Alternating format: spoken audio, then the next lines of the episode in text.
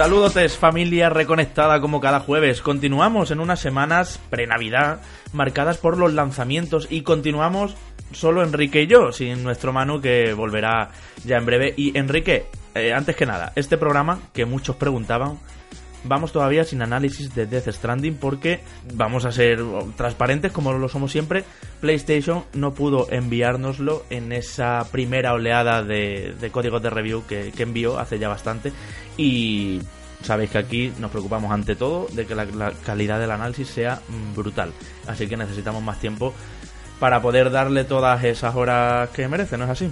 Correcto, bueno, esta remesa, bueno, PlayStation sabéis que, bueno, sabéis, no, lo contamos, que la, cantidad de copias para review ha sido altamente reducida. Eh, súper limitada. Aquí en España ha sido súper limitada y la prioridad inicial han sido pues medios eh, más tradicionales, medios eh, revistas revistas de papel y sobre todo revistas online.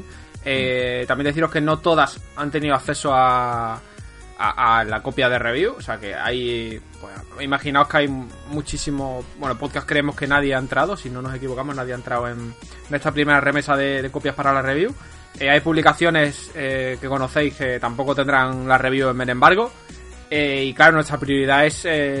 Primero, analizar el juego en profundidad tras ver el juego las horas que se merece y más un fenómeno como es Death Stranding, que es un juego extremadamente complejo, como ya veréis y, hacerlo bien. Entonces, como no tenemos prisa y como nos debemos a, vosotros, nos, hubiese encantado llegar a embargo. De hecho, eh, cuando estábamos organizando, nos recuerda Javi, hace un mes y pico, eh, pensábamos a retrasar el programa para poder llegar a... Claro, salir el viernes para poder salir efectivamente eh, con el embargo, pero nada, es lo que dice Enrique un poco que la calidad ante todo. Pero bueno, no ha podido ser porque no hemos podido tener el juego a tiempo y como al final nos debemos primero a los primero a los patrones, que sois los que hacéis posible el programa y por eso somos transparentes con vosotros en todo ese tipo de situaciones. Y segundo, a todos vosotros oyentes que nos escucháis semana a semana, mm. pues no hay problema, lo decimos, oye, no llegamos al embargo, eh, esperamos poder hablar del juego muy pronto y como se merece y como se merece la pena, que es eh, un juego de Kojima como yo fan de Kojima. Un especialazo, ¿no?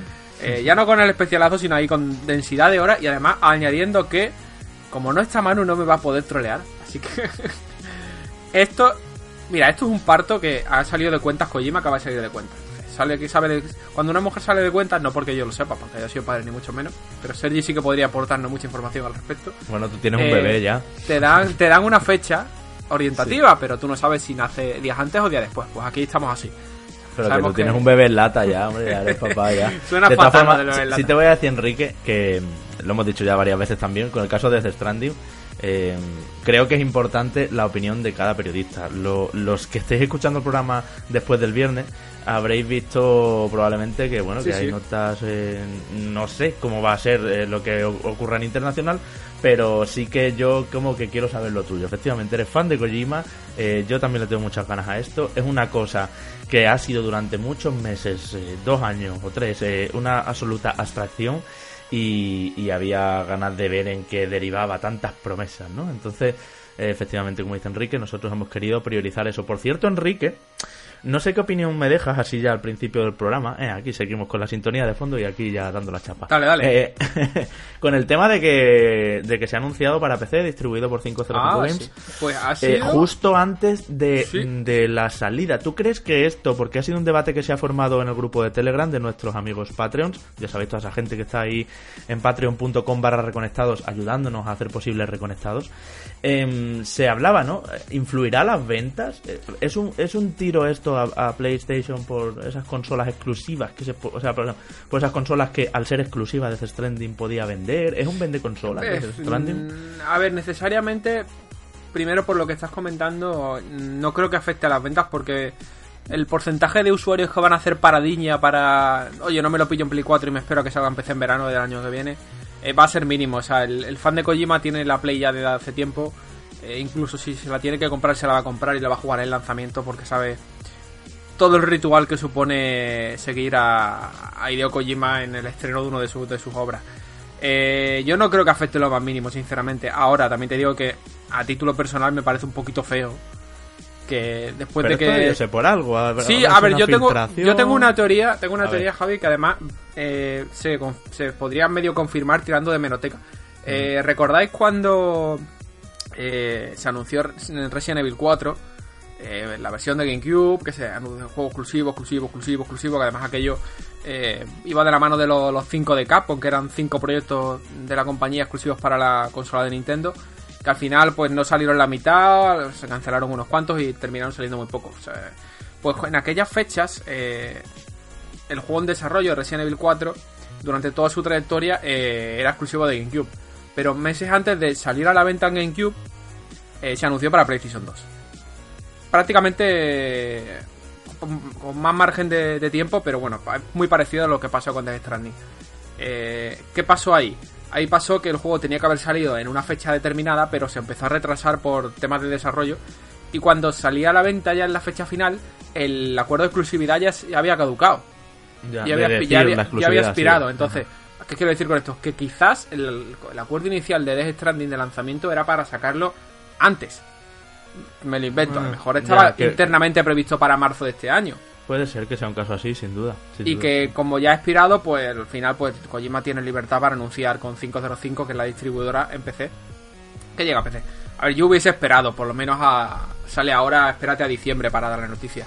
Yo te digo otra cosa también. Eh, yo he querido tirar de meroteca y cuántas veces, desde aquí un abrazo a Manu, cuántas veces habrá dicho Manu y cobraba en comentarios, ¿eh? Pillaba. Digo. Que, que esto iba para PC, que Play 4 y PC, que siempre ha sido como una...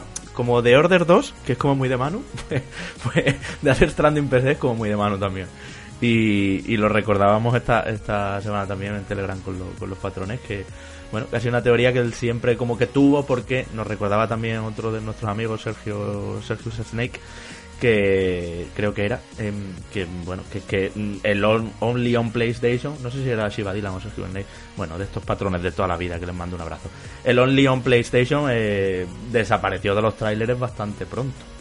Sí, de hecho, creo recordar que ahí es cuando comenzó a generarse la duda de cuando se mm. presentó el juego y hubo una rueda de prensa y Kojima dijo que que sí, que habría otras versiones, hablo, creo recordar que hablo de PC, después se hizo el silencio y ahí donde venía un poco el, oye, esto saldrá, no saldrá, pero bueno, yo creo que era obvio. Y además recuerdo, es que lo has dicho, recuerdo que Manuel Pobre se llevó un montón de palos cuando lo dijo hace un año y pico.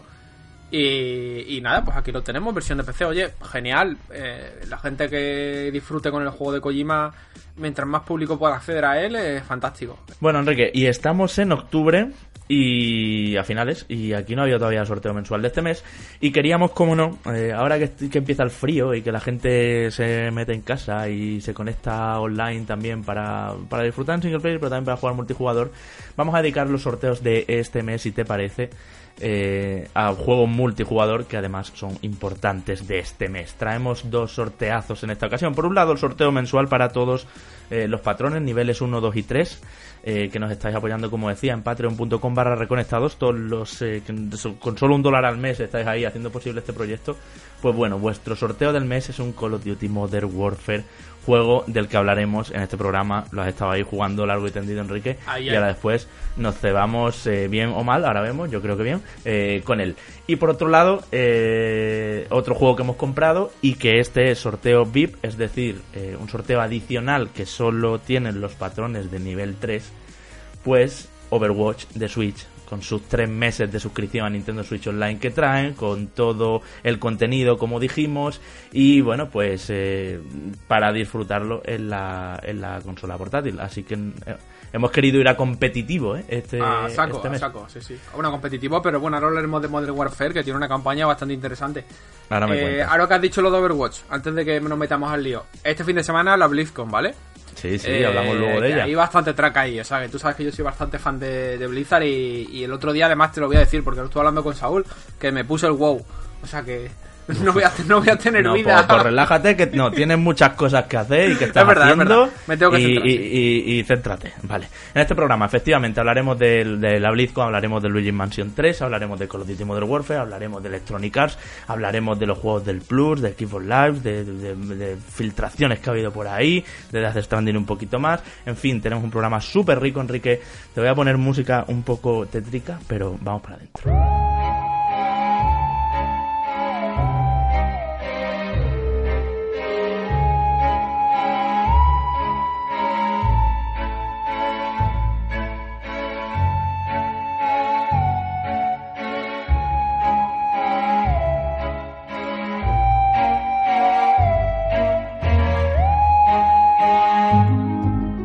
Caído un jueves este año, la noche de Halloween, y si la semana pasada hablábamos de Medieval como un juego pues eh, que retrotrae a esa estética, ¿no? De esqueletos, de no muertos y de calabazas y demás, otro juego muy inteligentemente lanzado y en fecha, quiero decir, hoy 31, espero que estéis escuchando el programa el jueves, y si no, pues mm, ayer, antes de ayer, 31 de octubre, eh, Nintendo ha decidido eh, que es el momento para Luigi's Mansion 3, la tercera entrega, Enrique, de esta saga que comenzó en GameCube hace 18 años, que luego tuvo ese Dark Moon, bueno, Dark Moon se llamó en, en Estados Unidos, Luigi's Mansion 2 en Nintendo 3DS, y que tuvo incluso remasterización del primero y demás. Y ahora lo que tenemos, te digo ya, es el mejor Luigi Mansion. Es un juego mucho más grande, mucho más arriesgado, mucho más eh, genuino en muchas cosas. Y un juego, Enrique, que me ha gustado bastante, bastante para lo que se podía esperar. Pues me alegro porque además yo, Javi, eh, disfruté mucho del, de la entrega de, de Nintendo 3DS Hmm. Eh, a partir de ahí pasé al, bueno, al primero, que no lo había jugado en su momento. Y la verdad es que este episodio... Además, siempre me ha parecido una saga, y ahora nos irás contando, pero siempre me ha parecido una saga eh, particularmente ingeniosa. Por cómo te hace resolver los puzzles, e interactuar con los diferentes tipos de, armas, esta, de la aspiradora extraña que hay. Así que, venga, ¿por qué, ¿por qué te ha dejado tan contento el juego? Pues mira, te cuento. Em, como te digo, este es el juego más arriesgado, es eh, bastante genuino en muchas cosas, es sorprendente, porque en vez de una mansión como en los anteriores, mm, aquí a lo que acude Luigi, eh, Mario, Peach y Tres Toads y el perrito este fantasma, Doggy, que lo llaman, em, es a un hotel, un hotel Enrique alto, un rascacielos, vamos, prácticamente, de 17 plantas. Eso se ve desde el principio porque eh, el mecanismo del juego es ir consiguiendo los botones del ascensor para poder ir subiendo por las plantas y rescatando a sus amigos. Y Luigi, como siempre, con su linterna y con la aspiradora esta que llaman succionaentes, eh, tiene que enfrentarse a un juego que tiene mucho de aventura gráfica, que tiene muchos puzzles, como dices, en las salas para saber salir o para saber avanzar hay que estar pendiente de muchas cosas. Es un juego también de llaves con cierto backtracking en determinados segmentos de, la acción. O sea, es un juego que en parte es un poquito Resident Evil, para que te hagas una idea. Y, bueno, a lo que creen que van todo la familia Mario, por así decirlo, es a un resort de ocio y de lujo y bueno, y de habitaciones. Y al final lo que pasa, poco después de un prólogo que es eh, bastante, bastante carismático y que refleja mucho la estética Super Mario y demás, porque es de día en el hotel y llegan y sueltan las maletas y, va cada uno a su habitación y tal y cual. Em, lo que vemos es que en esa noche todo se vuelve extraño. Eh, Luigi tiene que empezar a rescatar de, de que han quedado encerrados en cuadros sus amigos y familia. Y, y a partir de ahí lo que tenemos pues es un juego que comienza enseñándonos poco a poco cuáles son las eh, habilidades y funciones eh, de esta de esta succionaentes, de esta aspiradora, eh, que ahora hace cosas nuevas también.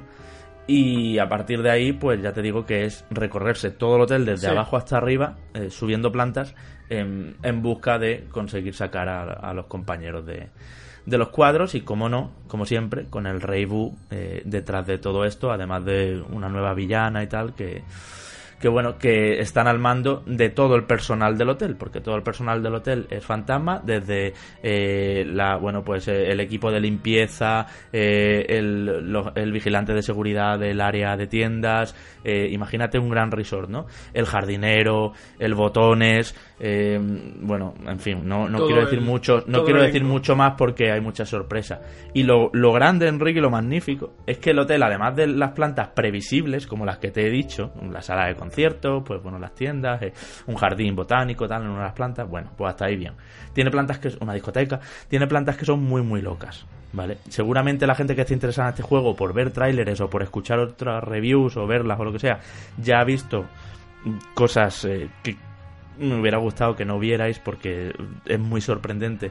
Yo tuve el juego con bastante antelación y, es muy sorprendente cuando llegas ahí y, dices, mm, ¿qué, ¿qué, idea de olla es esta?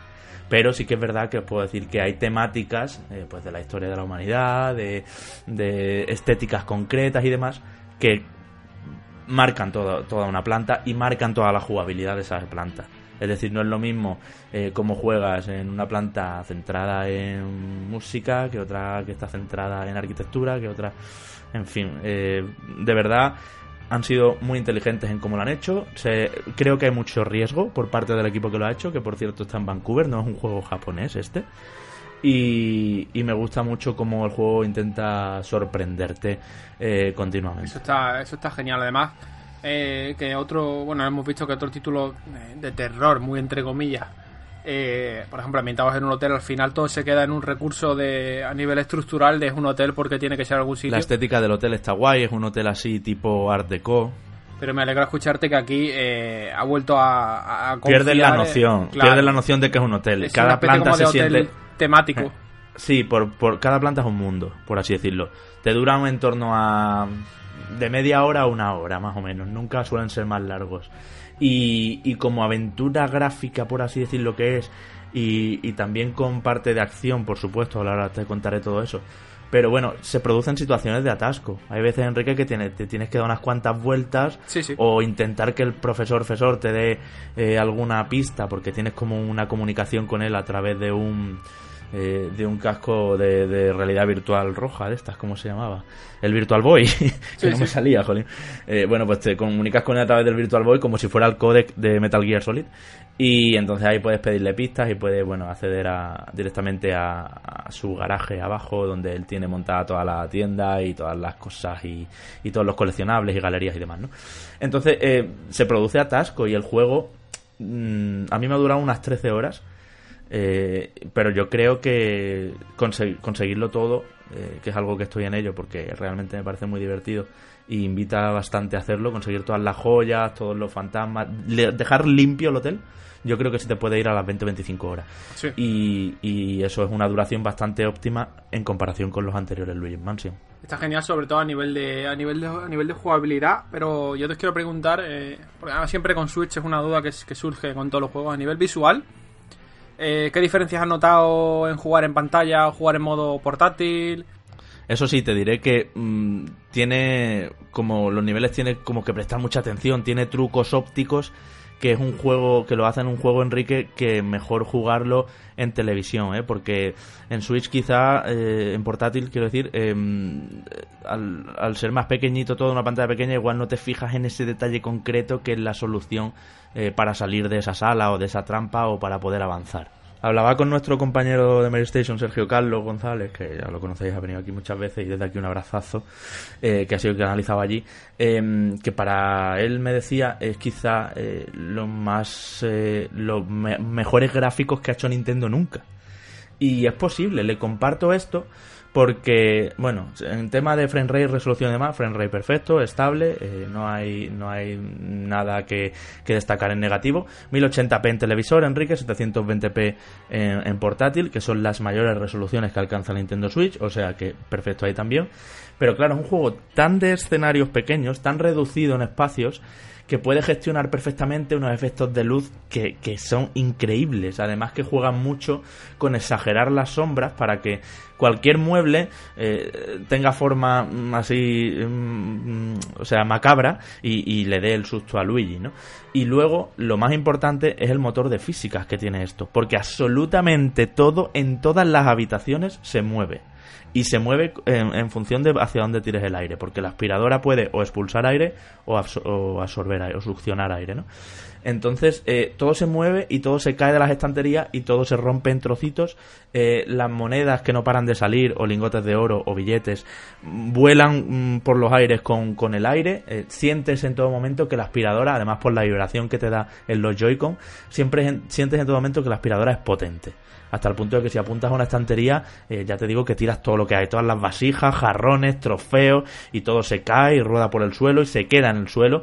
Un cubo de palomitas o, una caja con burbujas de estas de Polispam eh, se cae y todas van cada una por su cuenta, las palomitas o, o las burbujitas, o sea, mm, es una pasada eh, cómo, cómo maneja las físicas y luego también estéticamente es un juego muy Super Mario. Tanto es así, y aquí voy a empezar a poner algunos puntos un poco personales, que yo tenía la sensación, Enrique, demasiado de estar jugando un Super Mario. Que está bien, que no te digo que no, pero como que este es el Super Mario de este año.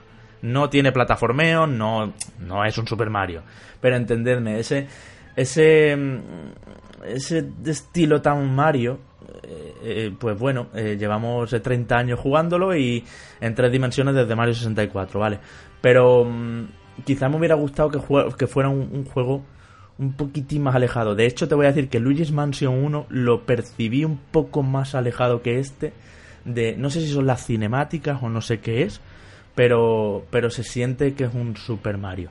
Y te digo, eh, eso está bien porque eso te asegura unos niveles de calidad, cero bugs, eh, cero tiempos de carga extraños o, un, apartado sonoro brillante y todos esos aspectos que por supuesto eh, debe tener un Super Mario. Pero también ya me cansa un poco esta, esta, esta estética, no, esta estructura Mario que están utilizando, que usaron en Super Mario 3D World, en, Mario Galaxy, en Mario Odyssey, en todos los últimos Mario se ha estado utilizando esta estructura en que cada planeta tiene un, tema.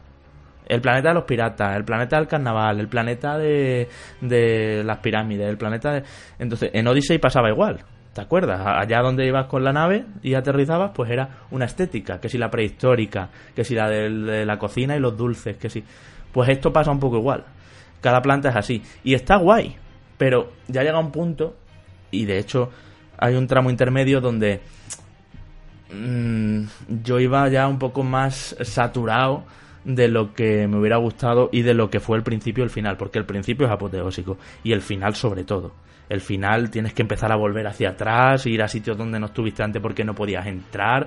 Empieza ahí el Metroidvania bueno y el Resident Evil, por así decirlo, de ya ahora tengo la llave, vuelvo, no sé qué, que está guapísimo. Pero el tramo intermedio, Enrique, es planta tras planta, tras planta, tras planta, todo bastante lineal no te hace mucho andar para arriba y para abajo, ¿sabes? Y a lo mejor hubiera molado que estuviera, vale, tengo que ir a la planta 6, voy a bajar un momento a la 4, subo a la 5, me voy a la 12, pero bajo un momento a la menos 1, y así estuvieras para arriba y para abajo con el ascensor. Y no, todo el tramo intermedio, entiendo que también lo hacen por dinamismo, ¿eh? porque el juego sea ágil y sea eh, pam, pero, pero es una, otra, otra, otra, otra seguida, hasta para adelante. Entonces ahí es donde yo tengo un poco la reticencia de no decir que esto es el juego del año, porque es que en todo lo demás ya te digo que estoy encantado. Pinta bastante bastante guay eh, a nivel jugable, más allá de este toque Metroidvania que se podía haber aprovechado mejor como apunta. Eh, ¿Qué tal la acción, la interacción con, ya no solo con el entorno, sino también con los enemigos que te encuentras y demás? Pues te cuento, la, todo el término de la acción es contra fantasmas, efectivamente, o contra otras trampas que hay por ahí por, el, eh, por los niveles. Y mm, bueno, pues eh, como te digo, eh, como siempre, tienes que primero flashear con la linterna a los fantasmas y luego ya absorberlos con la aspiradora. Pero ahora han puesto un nuevo movimiento que es súper satisfactorio de hacer, que es lo que llamamos la sacudida. Y con esta sacudida lo que hace es que una vez que tienes tirado bien del fantasma, puedes pulsar el botón y machacarlo de un lado a otro e incluso decidir en qué dirección lo machacas para con él golpear, como si fuera un martillo o una maza, a los otros fantasmas. Entonces, eh, em, tengo que decirte, Enrique, que los combates, por así llamarlos, o, pues los enfrentamientos con fantasmas son siempre muy fáciles.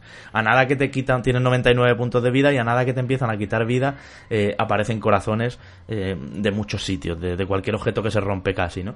Entonces no, es muy raro que te maten, es bastante sencillo.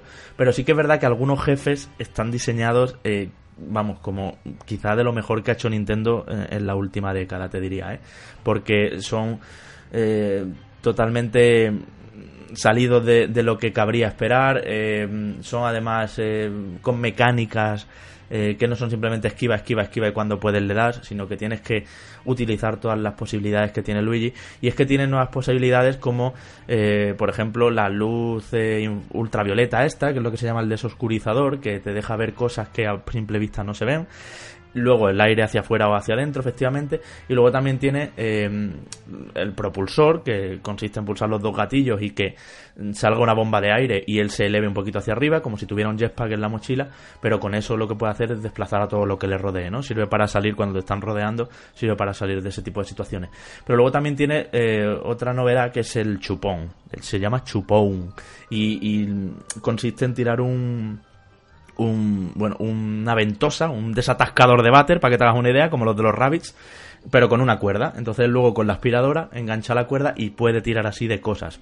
Esto que sirve para abrirse caminos eh, ante determinados objetos que no puede mover porque son muy grandes, pero así sí los puede quitar de en medio, también sirve contra en combates contra enemigos que por ejemplo tienen un escudo o unas gafas de sol que no te permiten flashearlos eh, o cosas así. Entonces mm, genera situaciones muy interesantes eh, con todas estas posibilidades, ¿no? Porque linterna más todo esto, más lo más importante, que te lo he dejado para el final y no hemos comentado todavía, Gomi Luigi, que es un clon de Luigi, que es de una textura gelatinosa y que puede, puede no solo eh, salvar a su hermano de situaciones donde, eh, por ejemplo, ha caído en una trampa mortal y no puede salir, a su hermano digo, a su clon, vamos, eh, a Luigi, eh, no solo eso, sino o de las garras de un enemigo que lo ha atrapado y no lo suelta, sino que también atraviesa eh, todo tipo de verjas, de alcantarillas, de rejillas y de cosas así porque es como una gelatina. Entonces se puede meter por tuberías donde no puede entrar Luigi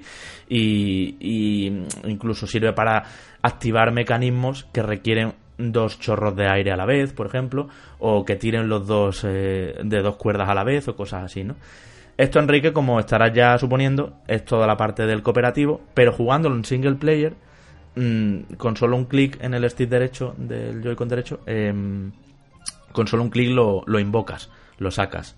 Gomi Luigi va metido en la mochila de Luigi, eh, es una sustancia líquida, y con darle al stick derecho sale y se transforma en otro Luigi. Y tú puedes intercambiar el control de uno y otro, de manera que todos los puzzles que requieren dos personajes o cuatro manos, por así decirlo, pues tienes que mover a uno, dejarlo en posición y luego mover al otro y ya entre los dos que actúen, ¿no?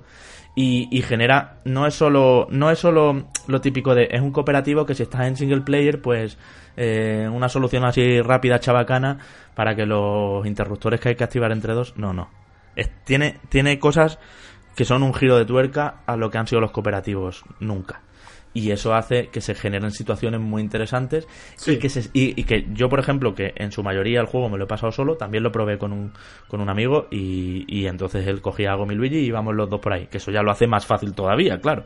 Pero bueno, eh, jugándolo solo es muy natural sacarlo, activar lo que sea y volvértelo a guardar. De hecho, tiene desventajas, que es que no puede atravesar puertas y que el agua, si hay un charco en el suelo o un chorro de agua o algo, lo disuelve. Es una sustancia que no puede mojarse. Entonces, eso hace que esté muy equilibrado y ya te digo que jugando en solitario, quien nos esté escuchando y no tenga alguien al lado para jugarlo y tal, mejor, es casi mejor en solitario. Yo entiendo que ya que tenía a Gomi Luigi, o sea, este, este ha sido el proceso. Ya que tenía a Gomi Luigi, han puesto un cooperativo a dos. Pero Gomi Luigi en realidad es una de las herramientas o de las funciones que tiene Luigi como single player. De un jugador. Hmm. Claro, entonces no crees tú que, por lo que me estás contando, eh, se, se pone ahí el multijugador casi que por ponerlo, que es algo que, está haciendo Nintendo mucho en los juegos suyos de tipo Sí, pero es ese, es ese, multijugador asimétrico. De compañía, ¿no? De, de, toma, coge el mando.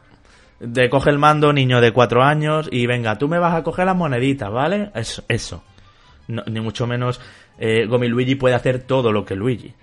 Vamos, imagínate, no puede atravesar puertas. Conclusión, que aquí se ha desaprovechado una buena oportunidad.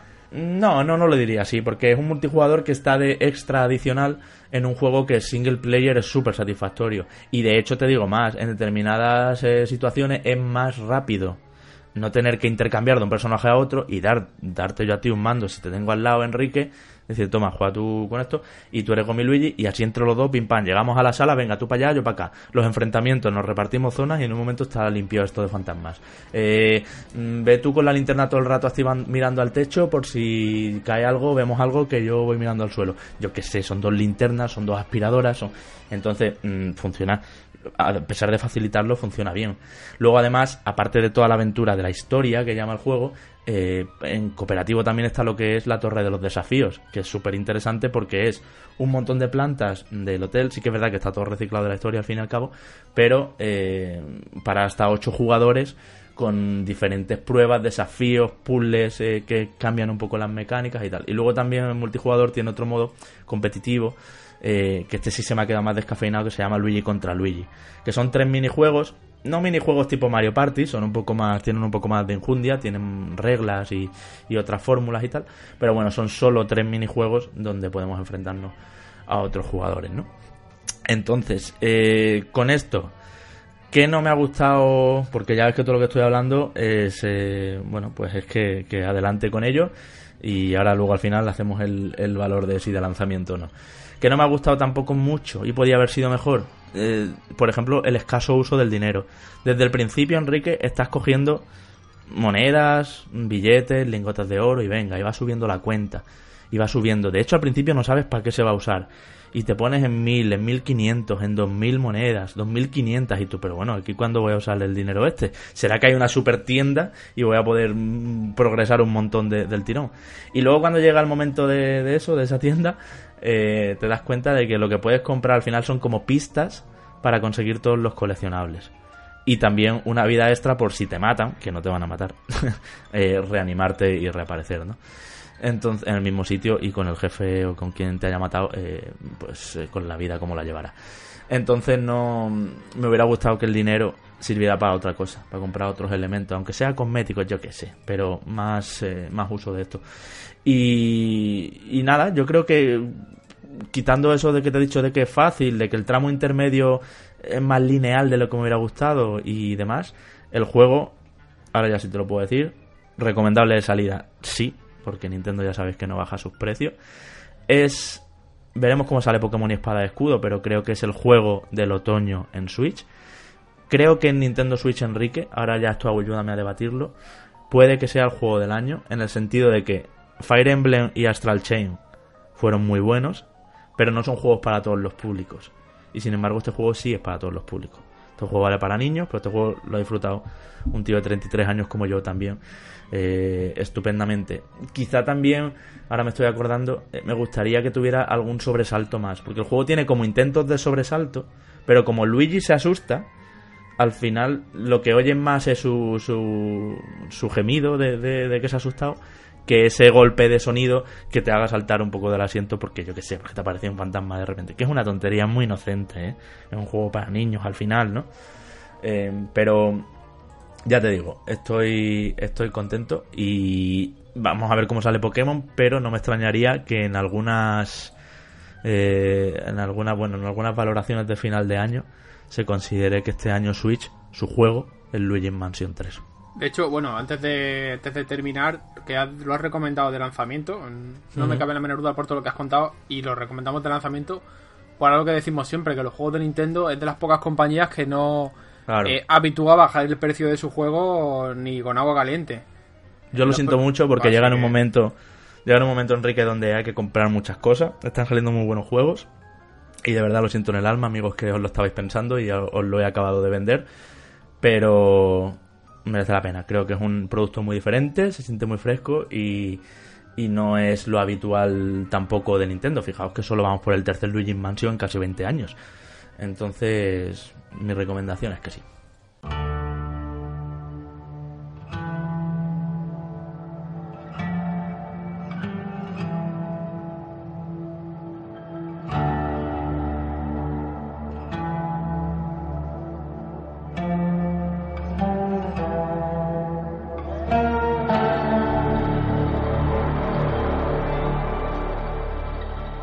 Cambiamos de tercio, radical. Vamos a Call of Duty Modern Warfare. Enrique, mientras yo estaba con Luigi, él se ha ido a Call of Duty. Juego que, como decíamos al principio del programa, ya sabéis, estamos sorteando entre todos los que nos apoyáis en Patreon. La semana que viene sacaremos ganador, como siempre. Y los que entréis ahora, se me ha olvidado decirlo al principio, pues eh, también entráis en este, en este sorteo. Hasta que no grabemos la semana que viene, no sabremos quién ha ganado entre todos los patrones que existen y que existirán, si es que entra. Enrique, ¿qué nos cuentas de esta vuelta o este reboot a la gran marca de Infinity War, al juego que en 2007 lo cambió todo y que ahora se ha rehecho por todos los sitios, ¿no? No es, no es un remake, ni mucho menos. No, no, de hecho es un reinicio llámalo, bueno, la palabra en inglés de reboot a mí no me gusta mucho porque yo tengo una norma, es que siempre que existan palabras en castellano las prefiero utilizar. Así que las llamaremos reinicio de la, de la mm. saga. En este caso, eh, Infinity War, que es el estudio principal que creó la licencia eh, le tocaba el turno, que ya sabéis que la, la, saga Call of Duty se va turnando cada año con un estudio diferente. Y le cayó el marrón, entre comillas, de recuperar, o, decidieron ellos junto con Activision recuperar Modern Warfare eh, reiniciando todo. O sea, volvemos a tener una trama contemporánea parecida a la, al contexto de los juegos originales, pero pero a la par que no, es diferente. Eh, tenemos de nuevo otro enfoque totalmente opuesto, lo cual está bien por una parte y puede llegar a estar mal por otra a nivel jugable, sobre todo si lo comparamos con lo que hemos venido viendo en los últimos años, con recuerda con, Black Ops y con Infinite Warfare, que eran juegos eh, eh, mucho más futuristas, mucho más dinámicos a nivel de saltos. Aquí nos vamos al conflicto eh, contemporáneo, a un conflicto en el que lo que importa son las carreras, la estrategia, la táctica y el saber disparar, más que el salto por la pared, utilizo pers para poder planear, etcétera, y todo el rollo este que tenía eh, las últimas entregas de la saga.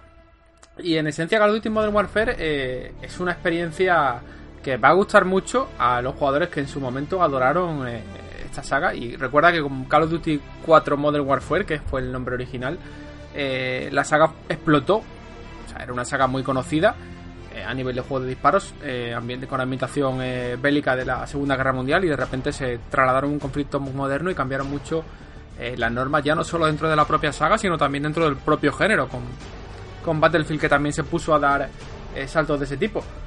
¿Qué pasa aquí? Eh, y esto lo quiero decir antes de meternos ya en faena. El jugador medio de Call of Duty ha cambiado mucho con el paso de los años.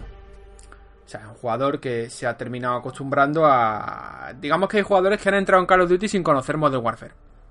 ¿Vale? Entonces son gente que ha llegado eh, con, Black Ops, gente que ha llegado con las últimas entregas que tienen una dinámica de multijugador eh, mucho más rápida. Y ahora, pues lo que pasa, la apuesta de este año es algo completamente diferente.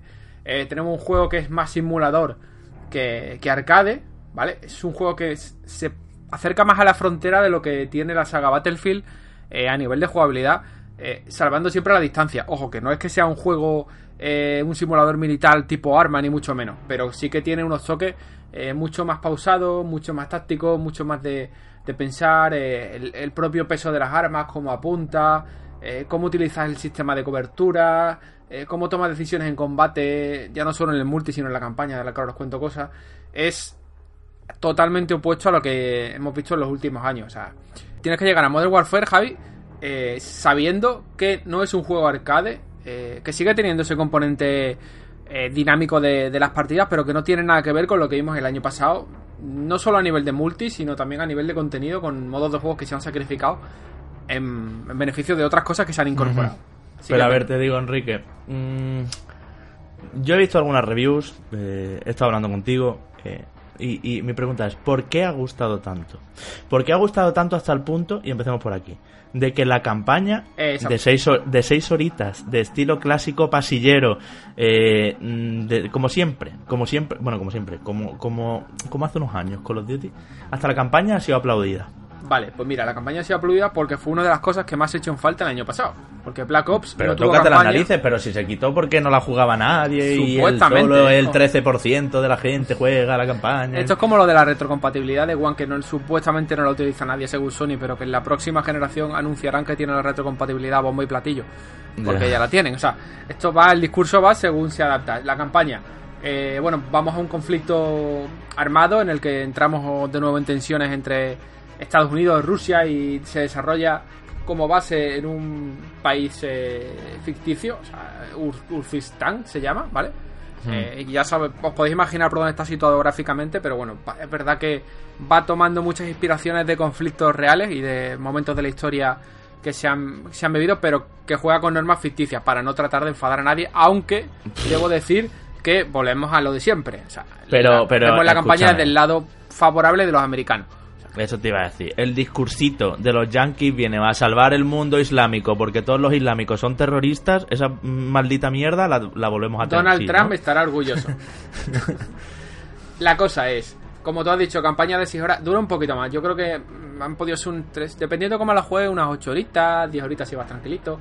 Eh, eh, con momentos, eh, cosas que tiene la campaña, por ejemplo, tiene momentos súper crudos. O sea, eh, no voy a decir ningún caso, aunque ya por ahí habré leído alguna noticia de un momento que se ha hecho muy viral de, la campaña por una, por una acción eh, que te deja o no hacer el juego y cómo te penaliza. Eh, de hecho, es posiblemente la campaña más dura que ha presentado un Call of Duty en toda la saga. la más tensa y, sobre todo la, la más, te diría, realista. entre comillas, no entendiendo el realismo. Tan realista. A ver, yo, yo, yo como ves, pues vengo aquí con mis puñales, que no pasa nada, ¿eh? Eso es, pero que yo no pasa nada porque a mí Call of Duty me encanta y vamos, los que me conozcáis de hace años sabéis que, que yo lo juego todos los años y para mí es un fijo. Pero sí que es verdad que las campañas que cuenta, sobre todo las que cuenta Infinity Warfare, empiezan a meterte nombres de tenientes, de coroneles, de personajes y de, y de localizaciones y de armas y de bombas que al final en, hora y media has perdido el hilo y no te enteras de nada. Pero, pero sí, que me, sí que me da un poco de garantía que hayan vuelto a traer al personaje del Capitán Price, que en parte es ya como no digo protagonista de la, de la subsaga Modern Warfare, pero sí un, personaje que ha aparecido, creo que en todos, claro.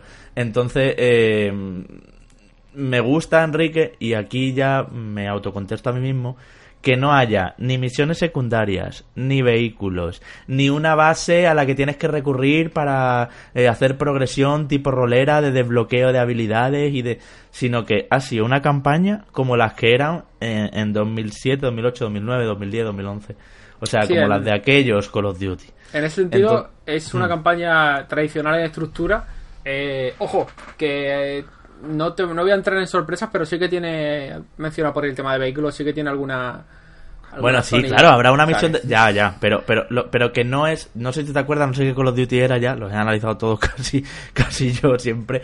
Eh, uno que tenía como unas misiones que eran como de estrategia en tiempo real o algo así, no me acuerdo muy bien. No, de Tower Defense, que tenías que poner trampas y cosas para cuando vinieran las oleadas. En fin, eh, y luego, ya te digo, eh, misiones opcionales. Se ha probado de todo con las campañas de Call of Duty. Y me parece muy bien, y aplaudo desde aquí a los, a los tres estudios que han ido rotando y han ido probando pero antes dos estudios, solo eh, Infinity War y, y Treyarch.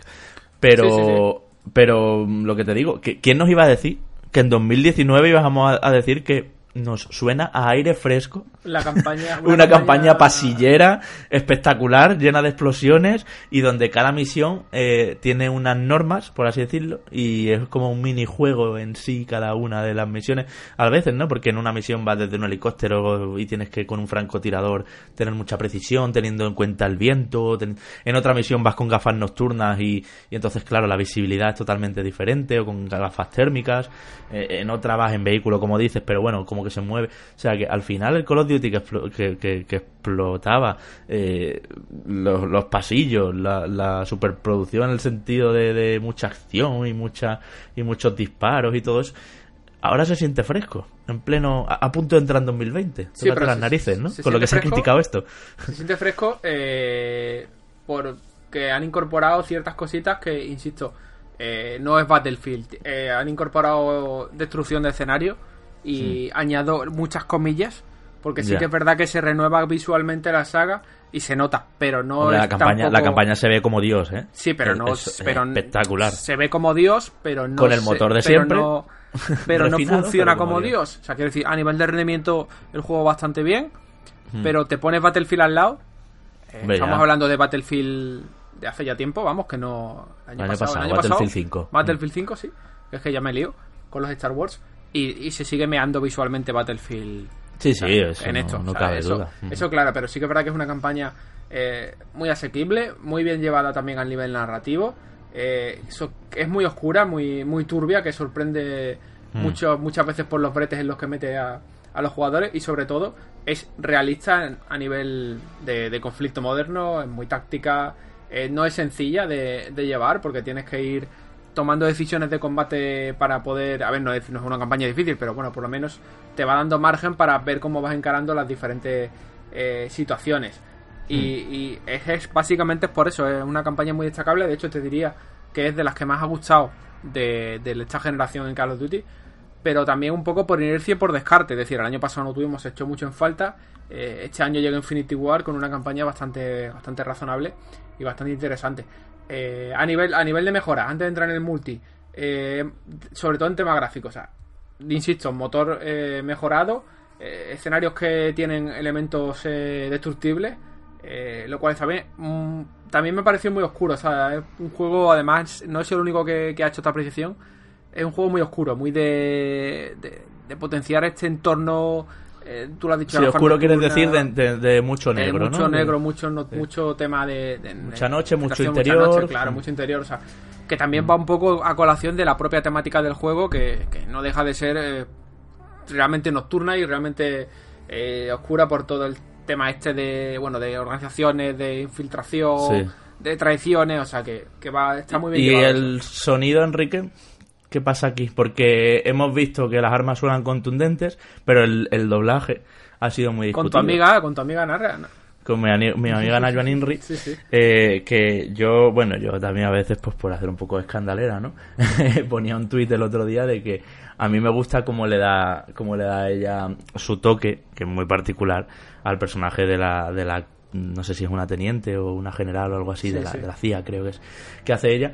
Eh, pero honestamente se nota que, mm, primero, que no es actriz de doblaje, y segundo, yo creo que el, problema cuando meten así a famosos o tal es que no están bien ecualizadas, y esto te lo digo por el caso Christian Galvez en Assassin's Creed, por el caso el Rubius en Sunset Overdrive, Sí, pero bueno, o, tampoco- o por el caso de Battlefield del, del, Del no hagan disparos de Imanol Arias, sí. eso, de Manuel Arias, que no me sale el nombre.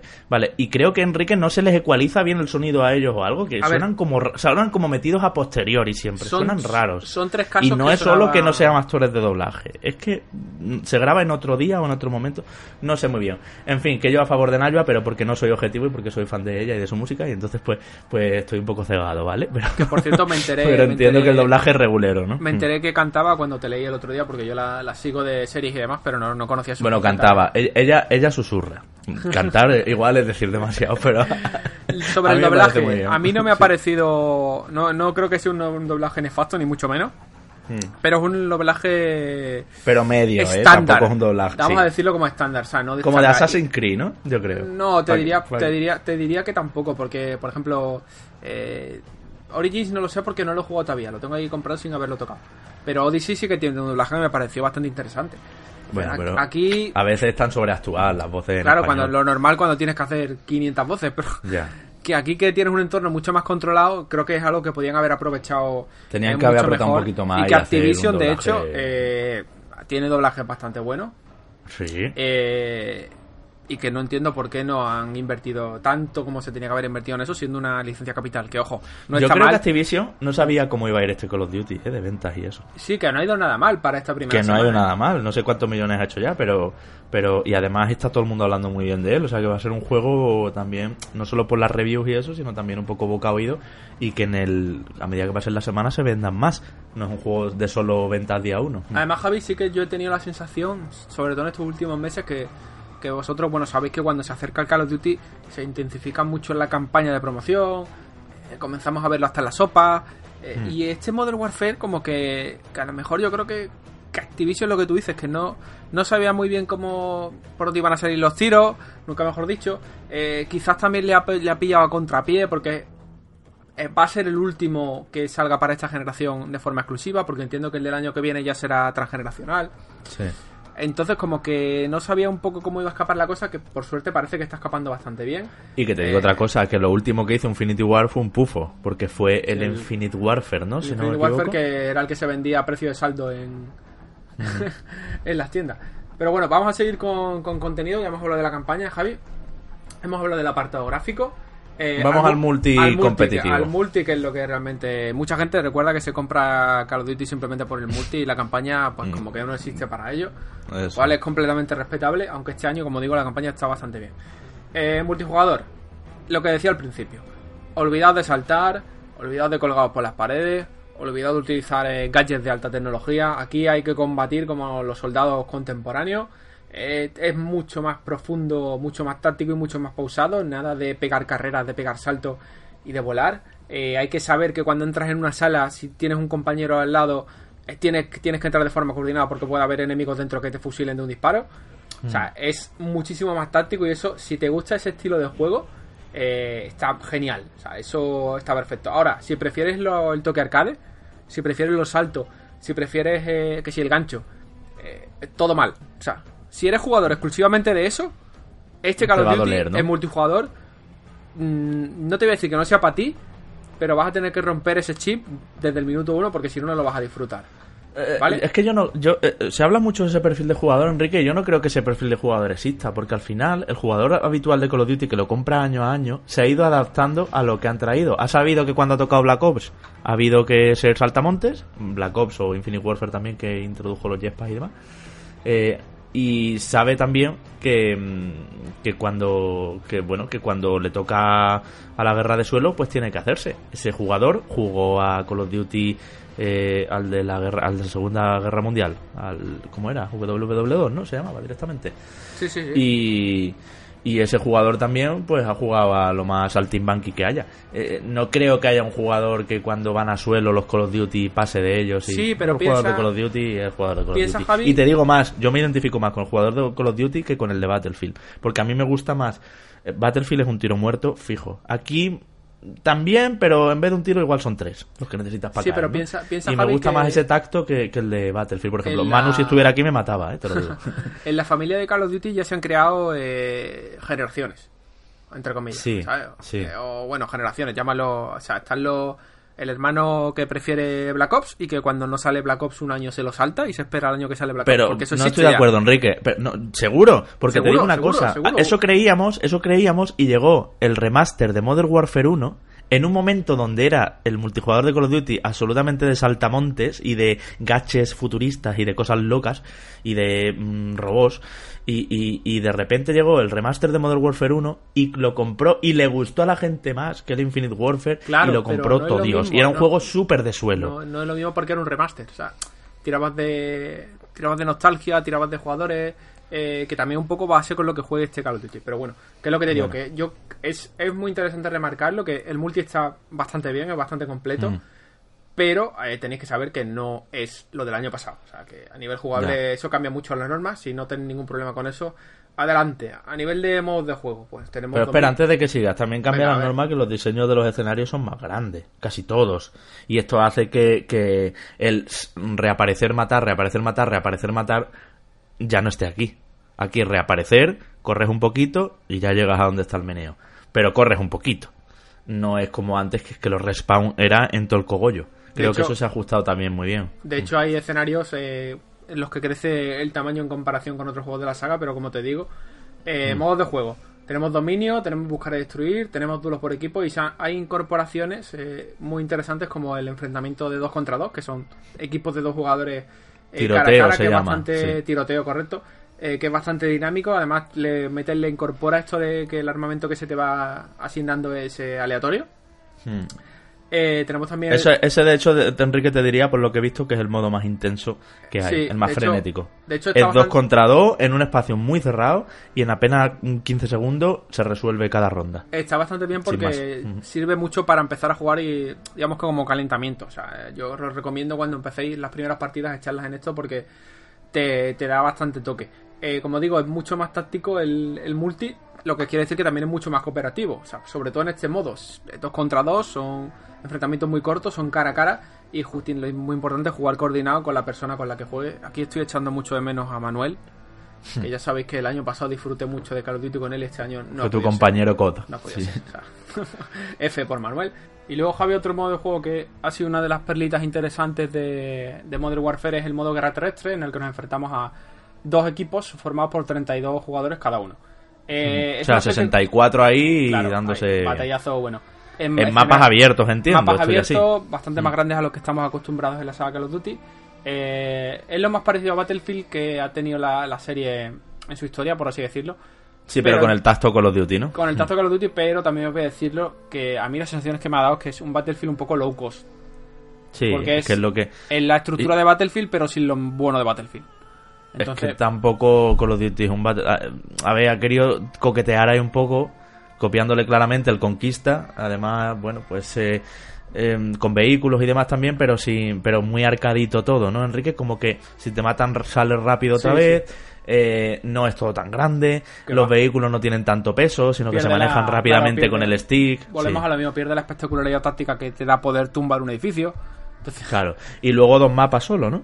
Sí, eh, hablando de mapas, eh, a nivel de multi, entre todos los modos hay bastante variedad. Eh, no son la leche en lo visual, como hemos dicho al principio, pero bueno, hay bastante variedad. También a nivel de armas, con el sistema para poder personalizarte las armas y definir un poco tu clase, que es uno de los apartados más interesantes. Y también a nivel de multi, eh, antes de meternos en dos cosas que me han parecido negativas, eh, crossplay, ¿vale? Primer Call of Duty que tiene crossplay con consolas. Esto me parece Eso, mm, genial. clave. Genial. Buah, esto está súper bien. sí. Genial, y además me alegra mucho que, que venga de Activision, por lo que quiere decir que va a ser una apuesta general ya a partir de ahora en la saga. Y, Si alguien pero- nos está escuchando, perdona Enrique, que voy a hacer el, pie de página y no sabe lo que es el crossplay, eh, que no creo, pero bueno, por si a alguien eh, le pasa esto, eh, significa que si lo tienes en Play 4 puedes jugar con tu amigo que lo que tiene en Xbox One. Sí. Correcto. Eh, he dicho que hay dos cosas que no me han gustado, pero antes de decírtela te voy a contar otro modo que se me iba a pasar, que es el modo operaciones, ¿vale? Hmm. Eh, cooperativo, con tres amigos más, o sea, cuatro personas, eh, ap- apostando por todo este enfoque táctico y, y desafiante. eh, que tenemos un modo que eh, Infinity War quiere ir ampliándolo con escenario de forma periódica y en el que jugamos contra la inteligencia artificial. Eh, típico y clásico modo eh, por oleadas, en el que tenemos que ir cumpliendo una serie de objetivos en el escenario y en función de cómo desempeñamos nuestra misión, eh, tenemos más o menos enfrentamientos con la IA. O sea, si la Ya, pero esos escenarios entiendo que han hecho la de siempre, ¿no? Esos escenarios son cogidos del multicompetitivo, esas misiones son, ve aquí... Ah, pequeñas mm, adaptaciones, sí. Sí, y luego a mí este modo, Enrique, mm, se me queda totalmente Es- descafeinado. Es un modo Es para calentar, es para calentar. No, Vamos a a, echar unas operaciones antes de meternos mm, Sí a- y no, porque al guerra como- terrestre o al dominio. Sí. Como cooperativo está interesante el- en su planteamiento, pero la ejecución a mí no me ha parecido eh, que podía haber dado mucho más de sí, porque además, por cosas, mira, por ejemplo, la IA al final hace cosas un poco raras a, a nivel de, de cómo se respawnea, eh, a nivel un poco de la agresividad con la que te atacan cuando haces algo que no debes hacer, que se te vuelve un poco infernal. Eh, a veces que es demasiado fácil, a veces que es demasiado difícil. Eh, hay un modo que sale con poco contenido, entonces como que eh, la buena intención está ahí, pero que es un modo que tienen que desarrlar.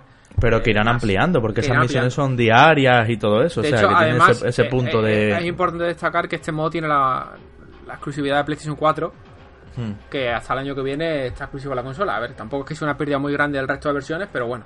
Ya, pero no es un ahí. añadido, claro. Y ahora- te iba a decir, antes de que antes de que comentes cosas malas, eh, hay dos cosas también que, que he leído por ahí. eh, y es que estos escenarios grandes, en general, tanto en operaciones, que es un modo cooperativo para hasta cuatro, como dice Enrique, como en los competitivos, hace que hayan vuelto, se haya vuelto a tender un poquito la mano a los camperos que, y a los, y a los eh, francotiradores, que estaban bastante castigados.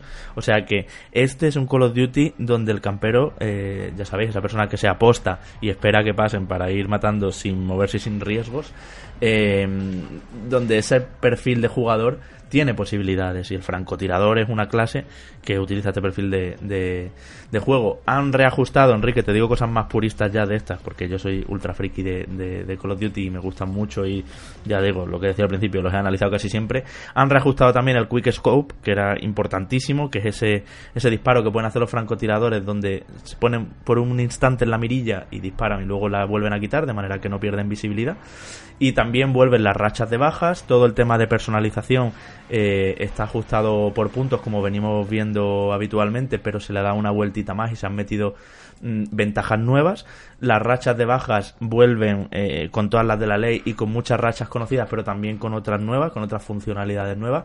Y también eh, dice la gente que más lo está jugando que está notando que las armas pesan un poquito más y que tiene, eh, por tanto, más retroceso y más recoil. ¿no? Sí, Esto, sí, sí. Enrique, viene eh, un poco a, a acompañar y a terminar de cerrar esa teoría que tenemos de que este no es un Call of Duty para la gente que le gusta mm, que todo pese poco y que todo esté por los aires Claro, y claro. que todo haya diferentes alturas y terrazas y demás, sino que este No, es un Call of eso- Duty más de suelo, más realista dentro de lo realista que puede ser un Call of Duty. que en eso, como decíamos no al es- principio, el realismo dentro de esos niveles es lo que, lo que impera y es lo que se nota más eh, a la hora de jugar. O sea, no Hmm. el tener un arma u otra, el peso, el cómo disparan, el retroceso.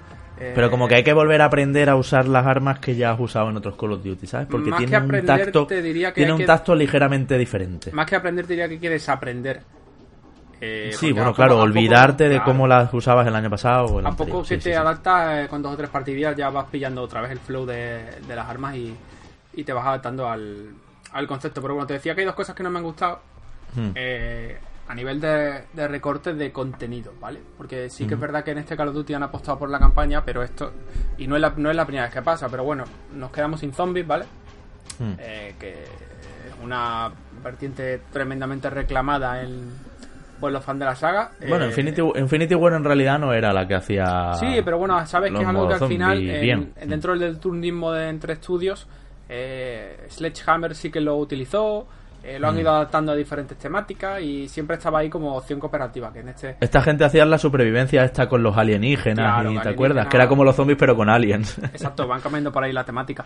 Eh, Pero bueno, que si la, pre- la pretensión era que los zombies los sustituyesen en el modo operaciones, Hmm, hemos salido perdiendo. ya, ya. Y otra cosa que no me ha molado, que era algo que ya sabíamos y lo debatíamos el año pasado, eh, tú sabes que yo soy bastante seguidor de los juegos tipo Battle Royale Hmm. y que aquí pues se ha fumado el Battle Royale, o sea que tendremos que seguir jugando a Blackout los que sigamos eh, queriendo este Queriendo el de Battle Royale de Call of Duty. en Call of Duty y, y ya veremos si es algo que se recupera en, en el futuro. Entonces, ya para cerrar un poco Espera, no cierres, que no te digo otra ausencia. A ver. Modo baja confirmada. Ah, de también mis modos verdad, sí. De mis modos favoritos y no está en el multijugador, por lo menos de momento. Quizá llegue más tarde. Y ahora que hablamos de más tarde, Enrique, se deshace en Call of Duty, también medida histórica, el tema de los pases de temporadas y, y todo eso. eh, este funciona de otra manera. Y luego también los prestigios. Ya sabes que cuando llegabas Sí, sí. antes a un determinado nivel, empezabas otra vez de cero y te ponían un prestigio. Y así ibas dándole vueltas al marcador de niveles, ¿no? Ahora todo funciona por pases de batalla, mm, por así decirlo, donde alcanzas hasta nivel 55 en una temporada y cuando se reinicia, y bueno, una vez superado el nivel 55 lo que te van dando son como insignias, como medallas, y cuando se reinicia el pase de batalla pues vuelve todo el mundo a cero. Y a mí eso me parece estar muy en la onda de lo que está haciendo Fortnite Claro, y sí. compañía, eh, muy en los tiempos que corren. Eh, también han desaparecido las cajas de botín y estas mierdas, eh, por lo cual aplaudo también. Y, y creo que veo a Call of Duty Modern Warfare, ahora ya sí, después de todo lo que hemos hablado, entiendo por qué está gustando. Porque es que además Call of Duty ha sido una marca que no se ha cortado en sacar lo peor de sí misma en el sentido de, de pases de temporada, DLCs, eh, cajas de botín. Sí, o sea, ha explotado todo lo lo ha tenido todo. Ha tenido el completito Lo de, las cosas criticables. Y en esta nueva Eh, entrega, eh, digamos que se va, se normaliza a lo bueno, Hmm, que era algo que, pues yo sinceramente, si te digo la verdad, no me lo esperaba de Activision. ya. Pero está por eso, por eso. También, también hay que tener en cuenta que este Call of Duty, eh, aunque sea un término que no lo interpretéis como, como algo negativo, que no deja de ser un Call of Duty de transición eh, entre un salto generacional, eh, pero que no es que no es ni mucho menos un mal juego y también esta transición hace que también sea de experimentación. Entonces, que Activision haya apostado ahora por este tipo de modelo de negocio diferente, que se aleja de todo lo que nos han colado por todos lados en los últimos años, eh, está bastante bien y sobre todo yo lo que quiero, y es lo que estamos viendo a nivel de venta, que ojalá responda bien el público, eh, porque si nos están dando esto ahora, lo normal es que respondamos para que siga siendo así. Entonces, bastante, bastante razonable lo que han hecho. Eh, muy en la línea de lo que han hecho, en este caso, pues, otras compañías como puede ser Fortnite o, o Apex eh, Legends, con EA. Así que, que bastante guay. Pero bueno, yo que sé, ya te digo que no sé si esto se mantendrá en el próximo Call of Duty, cómo irá fluyendo el tema de los contenidos y demás. Pero yo creo que puede ser un, un buen momento para, para darle un, un segundo, tercero o cuarto voto de confianza eh, a la saga gracias al, al trabajo de Infinity War. Sobre todo Infinity War que estaba con estaba con la gente muy enfadada. eh, O sea, vivimos eh, hace un tiempo vimos un, un año en que Infinity War era el peor de los tres estudios que se manejan la saga COD, ¿no? O sea, imagínate imagínate el punto cuando ellos habían sido los artífices al final. Eh, bueno, pues veremos si es el camino a seguir, Enrique. Yo creo, y esto sí lo decimos siempre, pero bueno, para, que sea, para quien sea nuevo oyente o reciente oyente que no conozca nuestras teorías, que si quieres jugar a Call of Duty este año, sí hay que comprarlo de lanzamiento. Y aunque vaya a bajar dentro de un mes y medio, o quizá el Black Friday se ponga a 49.90 o a 54.90, no sé. Eh, Call of Duty es una de esas sagas que para estar en el multi, para estar en la pomada, para, para saber estar equilibrado con los demás, tienes que entrar cuando entra todo el mundo a la vez. Si entras muy tarde, si te lo compras en abril del año que viene, eh, estás ya en el multi, ves que la gente está viciadísima, salvo que seas muy bueno. Estoy hablando de un jugador medio, ¿no? que sería alguien que bueno que juega bien pero que tampoco que, tampoco es que gane todas entonces eh, yo creo que sí se puede recomendar comprarlo de lanzamiento aunque sea precio completo y aunque sepamos que en unas semanas va a bajar un poco pero es que merece la pena estar ahora en ello. Tanto es así que nosotros hemos intentado y hemos procurado traeros el análisis lo antes posible porque, porque vamos, la semana pasada porque no llegábamos, pero, pero sí que debe ser un juego, creemos. Por lo menos esto Manu y yo lo compartimos, no sé si tú también, que merece la pena estar en el principio. Claro, merece la pena estar en el principio porque más que un juego, eh, volvemos a lo mismo de antes, es un ritual. O sea, sí, está ahí desde el día de lanzamiento. De hecho, eh, y que se nota, y que, y que la comunidad de Call of Duty además de repente descubre que no sé qué racha de bajas está OP pues tú tienes que estar en ese momento y beneficiarte de que esa racha durante un tiempo hasta que la hasta que la reajusten o lo que sea va a estar OP. O sea, ese tipo de, de movimientos y de cosas las tienes que vivir desde el principio. No puedes entrar en abril cuando ya está todo el mundo, ya se lo sabe todo, se sabe que armas son las mejores y la gente tiene siete prestigios. Bueno, en este caso mm, no, porque ya hemos dicho que va a reiniciar, pero en fin, que la gente se sabe los mapas, se sabe los puntos calientes, se sabe los sitios estratégicos y ahora mismo no. Ahora mismo vivimos un Call of Duty donde igual una partida quedas primero por mm, has hecho una partidaza y en otra quedas último lamentablemente ridiculizado. O sea que eso es lo bonito. ¿No? Que entrar luego es muy cuesta arriba, sí. Eh, bueno, yo lo digo, que de lanzamiento, si os gusta Call of Duty, es una compra obligatoria. Eh, yo dudo mucho que esto vaya a bajar. A ver, me sorprendería mucho que esto baje de precio la próxima dos Es que baja todo, tú. Si es que ya baja hasta el FIFA. Ya, si es que, es que vivimos momentos, Enrique, en, que no se salva. Ya, no es que no se salva ni el tato. Ya. Bueno. y bueno, ya que has comentado de la review que no tuvimos la semana pasada, transparencia de nuevo con vosotros. Además lo habéis podido ver con, con el resto de medios, que prácticamente nadie salió en, el lanzamiento. Solo dos medios en España pudieron cubrirlo. Eh, porque las copias las copias review las dieron el mismo viernes, entonces llevamos dándole desde prácticamente desde la última hora de, del jueves, vamos, o sea, primera hora del viernes, y ahora es cuando hemos podido hacerlo, así que bien, bien, pero tú lo has metido ahí tu puñado de hora, así que muy bien. Bueno, vamos a seguir para adelante, ¿no? Que estamos aquí los dos mano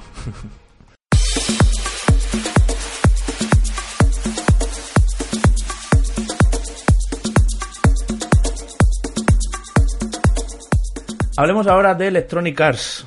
Mm, esta semana, no sé si Enrique, si me lo puedes confirmar, había una junta de accionistas o, a qué se debe tanta titular, tanta noticia que ha salido eh, en relación a la compañía de FIFA, de Battlefield, de Dragon Age, eh, de Anthem eh, y de bueno de los Sims, de muchos juegos muy variados, un, un auténtico gigante, como sabéis, EA, que en otro tiempo de hecho era junto a Activision junto a Ubisoft, eh, pues bueno, el, el, que mandaba en el mercado prácticamente, ¿no? Y sin embargo ahora venimos de una EA que ha tenido tropiezos, de una EA que Ansel no le ha salido muy bien, que Apex Legends se le ha desinflado, que Mass Effect Andromeda incluso, que ya bueno, ya tiene dos años, pero que fue también un descalabro eh, comercial, de, cara a que se gastó mucho dinero en ello. Battlefield 5 no ha vendido ni se está jugando todo lo que se querría, eh, y así vemos, y, incluso FIFA 20 ha creado descontento que han tenido por primera vez que meterle mano eh, al juego eh, a posteriori cambiando y nerfeando y reajustando y balanceando eh, un poco algunos asuntos, ¿no? Entonces encontramos una EA, Enrique, que yo la veo herida, pero una EA que es muy optimista ante lo que le viene, porque mm, tengo que hacer una confesión ya, Star Wars Jedi Fallen Order estoy bastante hypeado. ¿Y quién me lo iba a decir? Porque yo este juego era como, ok, bien, vale, muy bien. Tú que encima no eres mucho de Star Wars, así un Uncharted de Star Wars, además que yo, exacto, no soy muy, muy, muy de Star Wars, aunque ya tengo mi entrada para el día 1 para ver el episodio nuevo, pero bueno, eh, bueno, yo lo veo como fenómeno, ¿no? Como, como, como vi Juego de Tronos, la verdad. Sí, por, sí. por el fenómeno y por, por, poder estar en la conversación. Que te digo, eh, una EA que nos ha dejado un montón de titulares. Para empezar, por ejemplo, vamos uno por uno. Venga. Acuerdo con Valve. Eh, totalmente, totalmente inesperado. Eh, bueno, básicamente es que se comienzan a lanzar. Recordad que EA retiró sus juegos de Steam, o hmm. dejó de lanzar juegos en Steam, mejor dicho, eh, hace ya bastante tiempo, porque quería apostar en la exclusiva por su plataforma propia, por Origin. y ahora de repente se anuncia en esta guerra de plataformas que los juegos de EA van a volver a, a Valve, no solo los títulos del pasado, sino los próximos lanzamientos. El primero de ellos va a ser Star Wars, que sale nada y a partir de ahí ya, sobre todo a partir del año que viene, vamos a empezar a ver eh, toda la traca de Electronic Arts lanzándose en la plataforma. Eh, Valve y eh, el acuerdo ha sido bastante amistoso, o sea, no han trascendido las condiciones ni mucho menos, esto ya se terminará filtrando en algún momento. Eh, yo calculo que posiblemente Valve se haya bajado los pantalones en cuanto a, a comisiones y porcentaje, un poquito. No creo que haya puesto pasta. Eh, pero lo ha hecho quizás para evitar que, que EA se fuese en exclusiva a, a la Epic A Store. Epic Game Store. Que ya sabéis que se está llevando un montón de cosas a base de billeteras. Sí, es que también te digo, Valve es otra que está herida, ¿eh? Lo que no quiere decir. pero no, no, no, no me metas el dedo en la llaga. Que ya sabes Bueno, que es lo que hay. Y además te digo también, escucha, esto, tú antes que has tirado muy bien de la hemeroteca, ahora te tiro yo. Esto viene de largo, porque no sé si te acuerdas que Electronic Arts, o sea, esto viene de antaño, editó algunos juegos de. Sí, Valve, de la como Orange Box aquella. Box. ya, ya acabaron a hostias. Sí, sí, O sea, que ahí, ahí había, ahí había, ahí han estado liados. Pero bueno, donde, donde, hubo, donde hubo fuego, como se suele decir, Pues quedan cenizas. Eh, Exactamente. El caso es que Game Newell ha hecho las paces con EA y van a volver a editarse los juegos. Yo creo que es un movimiento bastante, bastante guay. Eh, más cosas, si quieres seguimos hablando. Bueno, vamos a empezar con, con BioWare, ¿vale? Sí. Que es un estudio que, hablando de heridos, Uf, uf. no está pasando por su mejor momento, pero bueno. eh, Yo creí que de- chapaban, ¿eh? Así te lo digo. Dentro de Me esta información. que aguanten. Dentro de esta información medio velada que sale de la Junta de Accionistas y demás, eh, se habla, se especula y, y se confirma que bueno, Dragon Age tendrá nueva entrega, lo cual ya sabíamos. Eso ya lo sabíamos. Eh, sigue sin fecha, sigue sin prácticamente nada, pero bueno, que siga viva. Lo y- seguimos llamando, por cierto, oficialmente Dragon Age 4, pero no, no se sabe si cuando quiera salir eh, se llamará así. Lo que sí está confirmado, Enrique, es que no va a salir ya en esta generación, que No, es un no. juego que se va eh, bastante lejos, creo que han dicho 2022, y, y que bueno, que está en sus principios y que lo que vimos, eh, no sé si fue en, la- en los Game Awards, ¿no? Fue del año pasado. Eh, ese teaser, pues nada, era simplemente que el proyecto está ya en marcha. Vale, pero que no hay nada hecho. Que es un juego que se va a ir en el tiempo y se va a la nueva generación de videoconsolas y, y todo eso. Y me parece bien, ¿eh? Porque un Dragon Age ahora. Tira, para la nueva, tira para la nueva. Y del hecho, así, mm, del hecho pasamos al desecho, como es NBA Live, mm, que esta saga está absolutamente gafada, NBA Live 20 se ha cancelado. Ya. O sea, juego que primero se cancela una vez, lo empiezan a volver a hacer, dicen que va todo guay, lo retrasan y ahora lo cancelan otra vez. Nada, es que eso, igual, otra que se tiene que ir a la nueva generación y, y borrón y cuenta nueva y venga. En Play 4 y Xbox One no pasó nada. a ver, en Play 5 y Scarlet sí. Hablo de consolas, pero bueno, siempre en ordenador. Tenemos a DICE, los creadores de Battlefield, trabajando ya en algo nuevo. Eh, se intuye que es Battlefield para la nueva generación. Eh, también el proyecto nuevo en EA Motive, que ya sabéis que es el estudio en el que trabajó, bueno, que fundó Jay Raymond en su momento y que estaba trabajando en un juego de Star Wars eh, RPG que no sé si realmente, porque públicamente no se llegó a saber. Se calcula que está cancelado, pero yo quiero pensar que está congelado y que en algún momento lo van a recuperar. EA de- eh, han sido siempre eh, asesores que han que han ayudado eh, o colaboradores que han ayudado en juegos como Star Wars Battlefront 2, ¿no? Por ejemplo. Es decir, sí que eh, lo que dicen, no solo con su proyecto, sino que lo que sí salió a mercado y tal, y bien, eh, ellos tenían un sello. Entonces esta gente ha trabajado ya con producto comercial de Star Wars. Yo también creo como tú que quizás está congelado, aunque se habla de una nueva IP, ¿eh? pero una nueva IP puede ser una nueva IP de Star Wars. Correcto. Eh, pa- también, también han hablado de proyectos en Criterion, que también sabéis que ha sido un estudio de soporte en los últimos años. Recordamos que Criterion Con es, Battlefield. eh, eh, eso es, ha sido la que se han encargado sobre todo de todo el tema de vehículos y de físicas de, de motion, ¿no? Que llaman ellos, eh, de movimiento. Y mm, este estudio fue el encargado de juegos como Burnout y es eh, un especialista en, pues como Codemasters, un especialista en juegos de conducción sobre todo y en impactos y demás. Sí, Y por supuesto nos faltan proyectos de, de los Sims. Eh, De Maxis. De Maxis, claro. Yo hay una cosa que, me, que además lo, lo delimitan en el informe. Y es que dicen que sale Star Wars ahora y Electronic Arts no saca ningún juego más durante lo que queda de año fiscal.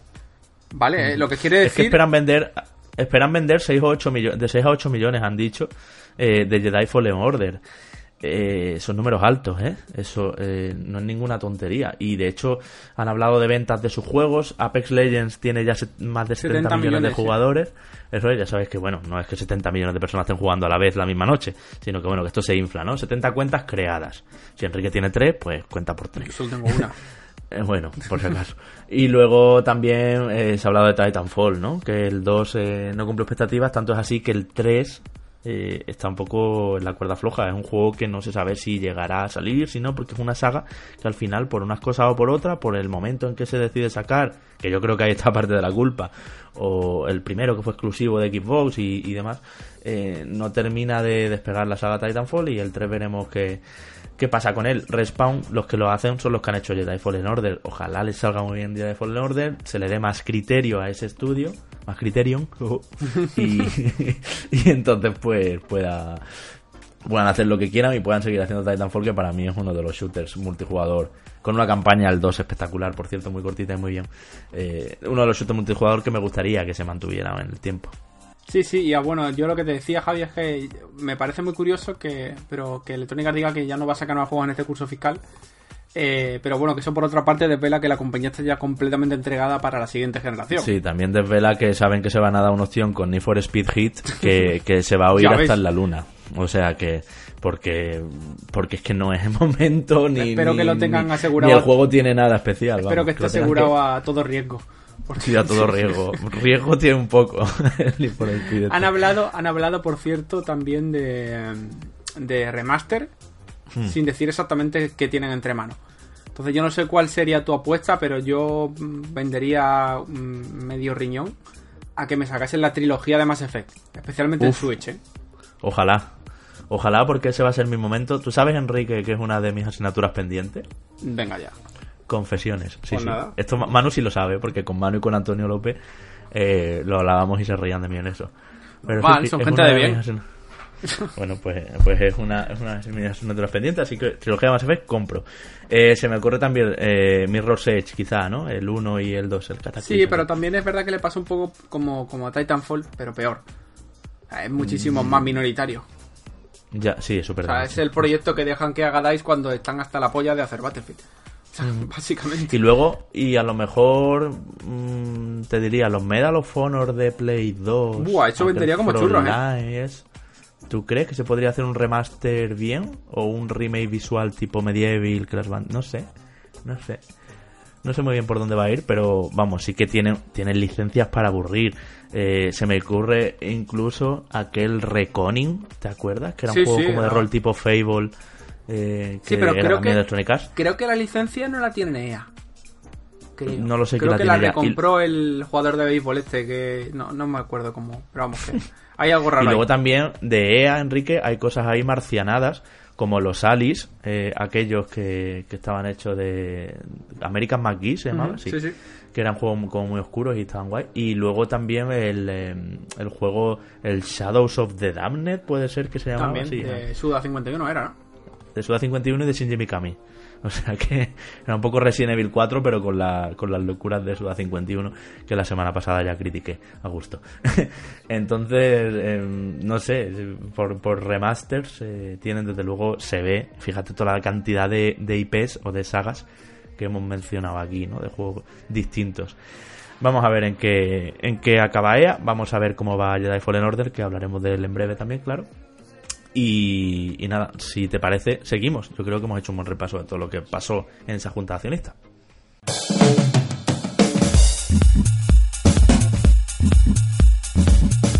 Esta semana en noticias buenas y noticias malas, noticias verdes y noticias rojas, tenemos un poco, más que noticias, eh, cosas que hay que comentar, Enrique. Yo si te parece, te voy a dejar que me leas en positivo, porque creo que está bien, los juegos del Plus y los juegos del Xbox Live Gold. Bueno, porque yo estoy, debatir.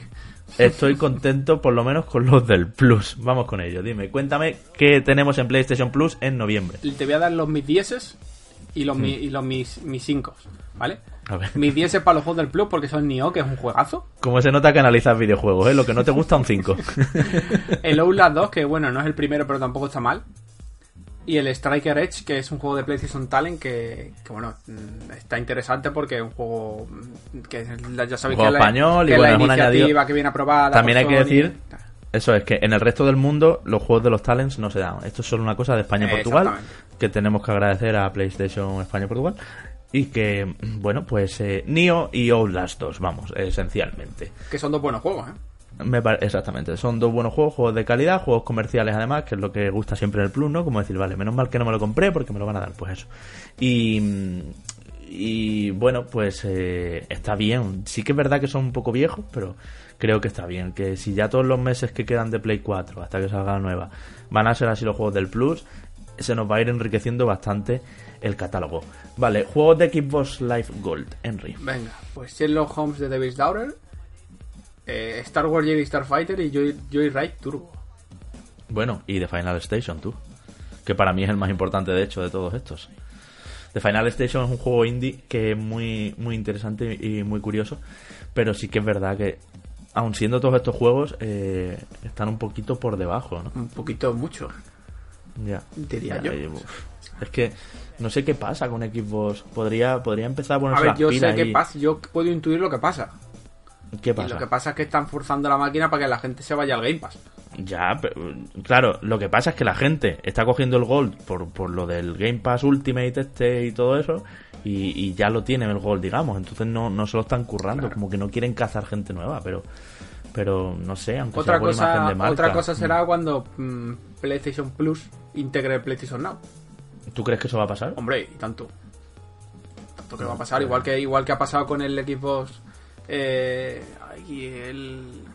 Eh, con el Ultimate, con el Sí, Ultimate. que te incluye el Live sí, y te incluye el Game Pass, pues lo mismo son lo más normal es que para la generación siguiente haga su, su, su ecosistema muy en la línea, porque además esto sí que es muy en la línea de Apple. Piensa que eh, con una, llámalo Plus Plus, me lo invento, que te dé acceso al Game Pass, eh, no solo juegas cuando estés en la consola, sino que juegas cuando estés en el PC Claro. o en el móvil o cuando sea. Entonces, Nos lo comentaba un comentario, de hecho, esta semana, Enrique. Ahora luego pasaremos a la sección de oyentes, no hace falta que lea este ya, pero nos lo decía un amigo oyente. Decía: Es que, como que no somos conscientes de que el Game Pass tienes ya, ahora mismo, esta noche, por nada de dinero, de Outer Worlds en tu ordenador. Así, enterito, y un mes para jugarlo si quieres. O sea, es que es una pasada. Eh, no solo por la Xbox, sino también por, el ordenador. Y, y ahí sí que no vamos a discutir. Los juegos del Plus eran muy buenos.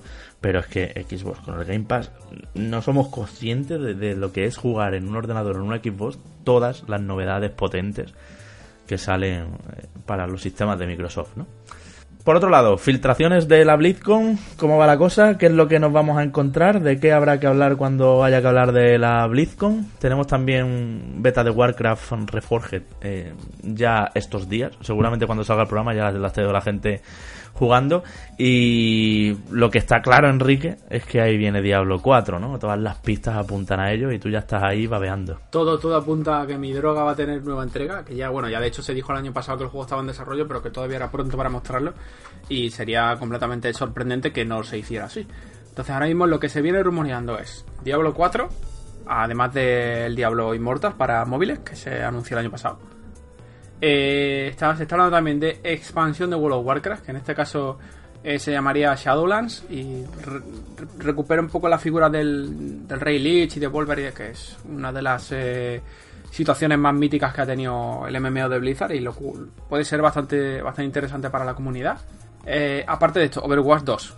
Yo eso no lo creo. como De todas formas, cuando, cuando la gente llamarlo. este programa, mucha gente escuche este programa el fin de semana o el lunes. Lo escuchará el fin de semana y ya sabrán cómo hacer son las cosas, Yo no creo en Overwatch 2, lo dejo dicho. Ya veremos si me equivoco o no. De hecho, de hecho yo, eh, yo sí me lo creo. Yo me creo Overwatch Free to Play. Eso es que ha salido reciente, ha salido, bueno, poquito antes de grabar el programa, lo teníamos ya que se está rumoreando que Overwatch va a pasar a ser free to play. Lo cual está genial porque tengo un montón de amigos que no juegan conmigo porque no lo tienen, así que Bueno, no está genial porque en Switch sigue costando un dineral. Eso sí por es verdad. suerte, por suerte aquí en Reconectados a los patrones de nivel 3 se lo vamos a regalar. Eso se- a oye, sería, sería una gañanada, ¿eh? Hacerlo free to play a las dos semanas de sacarlo. Uh, uh, ya, la verdad que sería un poco heavy. sería, sería lo que le falta a Blizzard para que la, que la frían a gorrazo. ya. No sé, a lo mejor lo hacen free to play en PC y no lo hacen en consola. ¿eh? Me parece. Y bueno, Diablo 2 Remaster o todo Eso esto, también ¿en se ha rumoreado, Diablo 2 Remaster, que también estaría bastante bien. Eh, pero bueno, yo qué sé, eh, ya te digo que seguramente cuando estéis escuchando esto ya se hayan hecho todos los anuncios y estaré yo pegando saltos de alegría. de, la nueva expansión De de, Hearthstone, Hearthstone, que, sí. solo, que solo le interesa a Manu ya, también se ha dicho. También Y- te digo que me- y me- creo que ni a él. Y ha- movimiento y despidos, Enrique, en Hearthstone y en Heroes of the Storm. Me ha, me ha parecido, ha, me ha parecido ver también que, bueno, habitualmente después de la conferencia inaugural de la BlizzCon, que es cuando se hacen todos los anuncios, o el 95% de ellos, eh, hay conferencias eh, en cadena de los anuncios. Y hay cuatro conferencias que no tienen contenido creo que eran cuatro o tres, juraría que eran No tienen cuatro. título todavía, Claro, ¿no? entonces No sé. entendemos que una es para expansión de WoW, eh, que otra será para Diablo 4, eh, que otra será por Overwatch y que la cuarta eh, no sabemos para lo que será. Yo calculo que será para Hearthstone, pero vamos, que ya veremos. Bueno, pero sí se sabe que hay expansión, han soltado teasers ya previamente. De todas formas, de Overwatch también se ha filtrado una heroína nueva, creo. O sea que mm, yo es que no creo en Overwatch 2 y en Free to Play del todo tampoco. Quizá lo rebajen y lo pongan, o sea, 9,90 en, en Play 4 y PC y equipo One, no sé. No sé muy bien qué, qué va a pasar. En fin, lo dicho, cuando escuchéis este programa, los que lo escucháis tarde, ya lo sabréis y os podréis reír de nosotros y nuestras mm, nuestros vaticinios, ¿no? Sí, sí. Vamos con noticias malas, ¿eh, Enrique. Cosas que, bueno, que, que no son buenas al final. En Kotaku ha habido movida, ya sabéis, la principal web anglosajona, la más leída, la más eh, linkada también, la más enlazada, porque eh, aquí trabajan algunas de las eh, personalidades que más cosas filtran y que acaban siendo verdad. Entre ellos Jason Schrader, que ya sabéis que es un periodista que lleva 10 años ahí metido y que, mm, ya hemos comentado aquí eh, varias veces porque nos ha traído primicias que al final se han acabado confirmando. Entre ellas, la última que ha hecho ha sido el retraso de The Last of Us 2 a mayo, por ejemplo. Lo dijo él antes que nadie. Eh, bueno, pues ha habido movida ahí porque eh, un artículo de, de una publicación, especialmente centrada en deportes y tal, ha hecho una lista de las webs que tienen publicidad más eh, atroz, decían ellos, ¿no? Más intrusiva, más... Y, y la comunidad de Kotaku, de hecho, eh, empezó a quejarse eh, corrígeme si me equivoco en toda esta historia, Enrique, la comunidad empezó a quejarse de que se autorreproducía un vídeo con sonido y todo cada vez que entrabas en Kotaku y- cada vez que entraba en alguno de su artículo y era un tostón, algo que nunca había hecho esa web. Que me río yo de que la comunidad se queje de eso, que se vengan a España. Porque aquí los vídeos que se autorreproducen y si tienes auriculares pegas un salto de la silla, están a la orden del día. Sí, pero aquí, Javi, es importante también que, independientemente de las quejas de la comunidad, fue, han sido los propios periodistas eh, los que publicaron una, bueno, una especie como de artículo o de carta eh, invitando a, que los lectores se contactaran con la gerencia de, la empresa editora de, de Kotaku y de otros medios que eh, criticando un poco el tema de la publicidad con autoplay, ¿vale? con autorreproducción, que es lo que al final de esto que te metes en una web y te estás escuchando un vídeo que no sabes de dónde viene y resulta que la publicidad, pues ha sido básicamente eso. Entonces han sido los propios redactores los que publicaron ese artículo. Eh, el artículo lo retiran a, a pasado X tiempo, eh, no retiran los redactores, lo retira la gerencia. Y es donde se producen las amonestaciones de que al principio parecían que eran despidos, pero después eh, se ha aclarado que no, que eran amonestaciones pues por saltarse un poco el, el supuesto protocolo que tiene, pero bueno, es complejo porque entramos también con, eh, con sindicatos que han saltado a la defensa de los trabajadores, porque, eh, como te digo, es un tema bastante enrevesado, porque según el, bueno, la normativa que tienen a nivel interna los propios trabajadores, los propios redactores, si llegan a un consenso pueden publicar eh, algo sin la, aprobación de- del consejo gestor, en fin, al final eh, se ha hecho todo, se, ha- hecho bastante bola. eh, se pensaba en un primer momento que iba a haber despidos, no parece que vaya a haber despidos, sino sí amonestaciones. Eh, y bueno, está feo, quiero decir, porque al final los propios redactores se han quejado de algo que no les gustaba y que no le gusta a la, a la comunidad y han pillado. O sea, así que espero que la cosa sea enorme, se, no se vuelva tan grande como a priori se iba a volver, porque a mí Kotaku es un medio que me gusta mucho. Recibe muchas críticas, porque sí que es verdad que tienen eh, artículos Tiene muchas tonterías. De son- los 10 peluches más vendidos en Japón. pero que son cosas que... a la gente le interesan. Quiero decir, nosotros como periodistas, eh, de los dos hemos trabajado en medios de primer nivel eh, Mm. durante muchos años y, y a mí me gustaría mucho, por ejemplo, yo que sé, pues la revista Manual, que es una revista eh, para un público mucho más eh, que le gusta la industria de- del videojuego y le gustan las cosas que rodean a la industria del videojuego, pero es un público infinitamente más pequeño que el que le gusta eh, el Telecinco del videojuego que es un poco lo que podríamos decir que hace Kotaku. Entonces, nosotros no podemos educar a la. podemos tratar de educar a la audiencia, pero no podemos hacer que la audiencia mute de repente. Y el, o sea, a la gente se le está llenando la boca de, uh, que por fin cierra Kotaku, qué alegría. Eh, no señor. Bueno, Kotaku, Kotaku ha sido, ya te digo, ¿eh? yo mi, mi presentación de esta noticia es que Kotaku ha sido una de las grandes fuentes de filtraciones porque en su plantilla esta gente muy, muy, muy relacionada, muy relacionada con, con gente de la industria, hay gente que sabe mucho de cosas que no se suelen decir o que no se dicen por cuestiones de marketing y demás.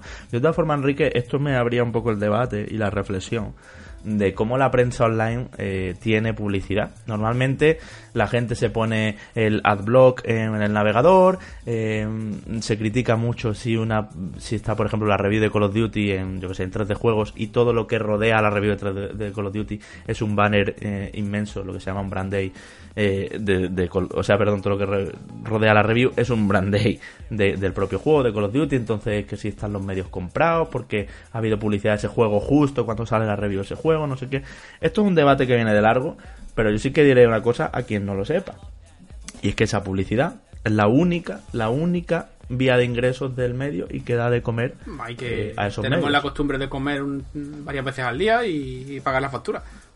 que de alguna forma Pero sí que es verdad también lo que yo decía, que hay publicidad súper intrusiva, que se te disparan los cascos porque tiene auriculares, que te autorreproduce un vídeo en el móvil y te empieza a chupar datos cuando tú no quieres gastar megas en, lo que iba a ser simplemente una consulta.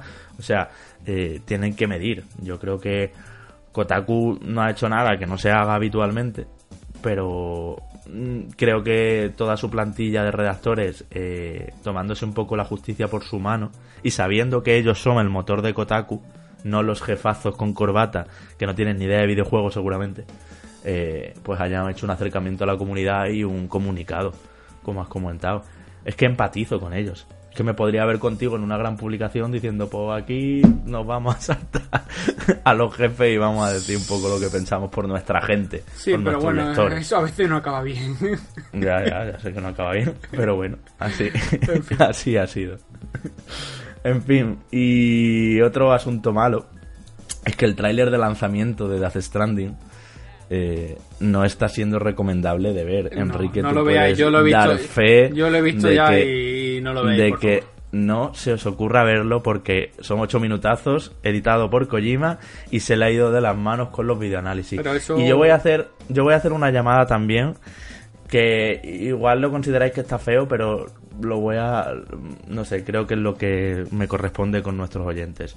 No veáis videoanálisis, casi que no veáis nada de Death Stranding ya más porque, porque leéis las reviews y, y escucháis los podcasts que escuchéis y cosas así, pero eh, en el momento en que detectéis que algo puede estar siendo spoiler en este juego en particular, es que este juego en particular es de esto, eh, cortad el programa ese o, el vídeo o lo que sea, porque, porque ¿qué quieres que te diga, Enrique? Eh, creo que nosotros cuando lo analicemos la semana que viene o cuando sea, eh, sin duda vamos a poner mucho énfasis en no soltar ni medio spoiler. Es difícil, es un ejercicio que el, periodista, bueno, el periodista, el, analista que está contándolo tiene que morderse la lengua, como yo me la he mordido Luigi e incluso como tú te la has mordido con la campaña del Call of Duty. Pero, pero es que debe ser, creo que en Death Stranding debe ser así y a Kojima se le ha ido de las manos el tráiler de lanzamiento, se lo podían haber ahorrado, vamos. Pero lo de Kojima, lo de Kojima es como el meme este de si ya saben cómo me pongo para que me invitan. O sea, no es algo nuevo. El trailer de lanzamiento de Metal Gear Solid 5 de Phantom Pain te contaba medio juego.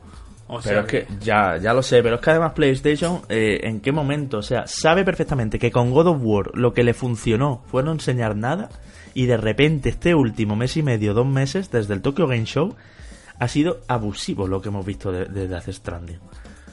Y, y, más un juego que se supone que la gracia el, el plot twist, ¿no? El giro de repente, lo que, oh, no me lo esperaba. Eso va a ser el motor de este juego. Y, y, y, y no sé, no sé. Os salió bien con God of War PlayStation, no repitáis con Death Stranding precisamente. Y Kojima igual, es que se le va de las manos 8 minutos. ahí tiene, ahí tiene medio, medio gameplay ya. En fin. Vamos a pasar a los oyentes, querido, que tenemos ahí unas cuantas preguntitas interesantes.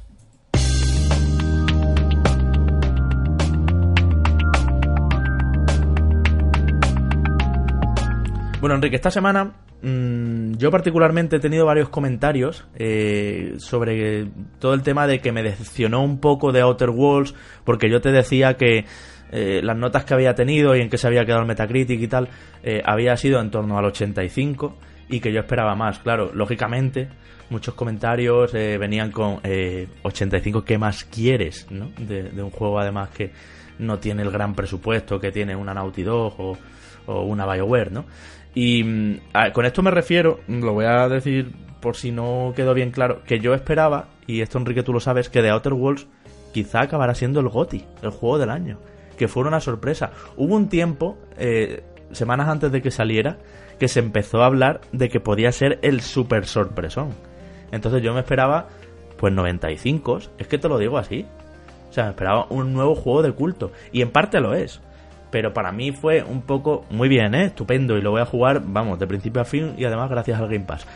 pero para mí fue un poco frío que se quedaran 85, a eso me refiero. Notaza y muy bien y estupendo y a ti te flipo de hecho. Pero yo me esperaba más, Henry. Yo me esperaba que, ya te digo, que fuera el juego del año. Así de, así de, de mal y pronto, te lo digo.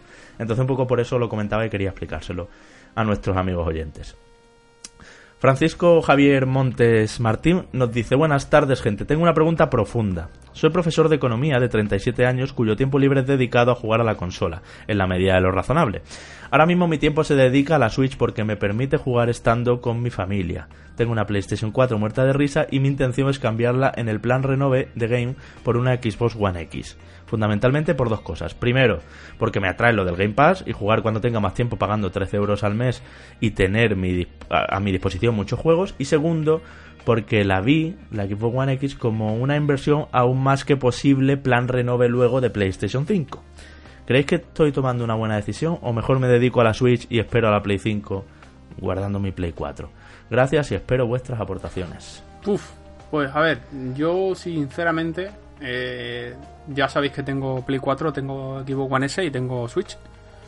Eh, el PC lo tengo antiguillo ya, así que me deja para jugar algunas cosas, pero no puedo jugar lo último. Y yo haría paradilla y me quedaría con la Switch. No, no, si la Switch no la quieres soltar tú, lo que quieres soltar, claro.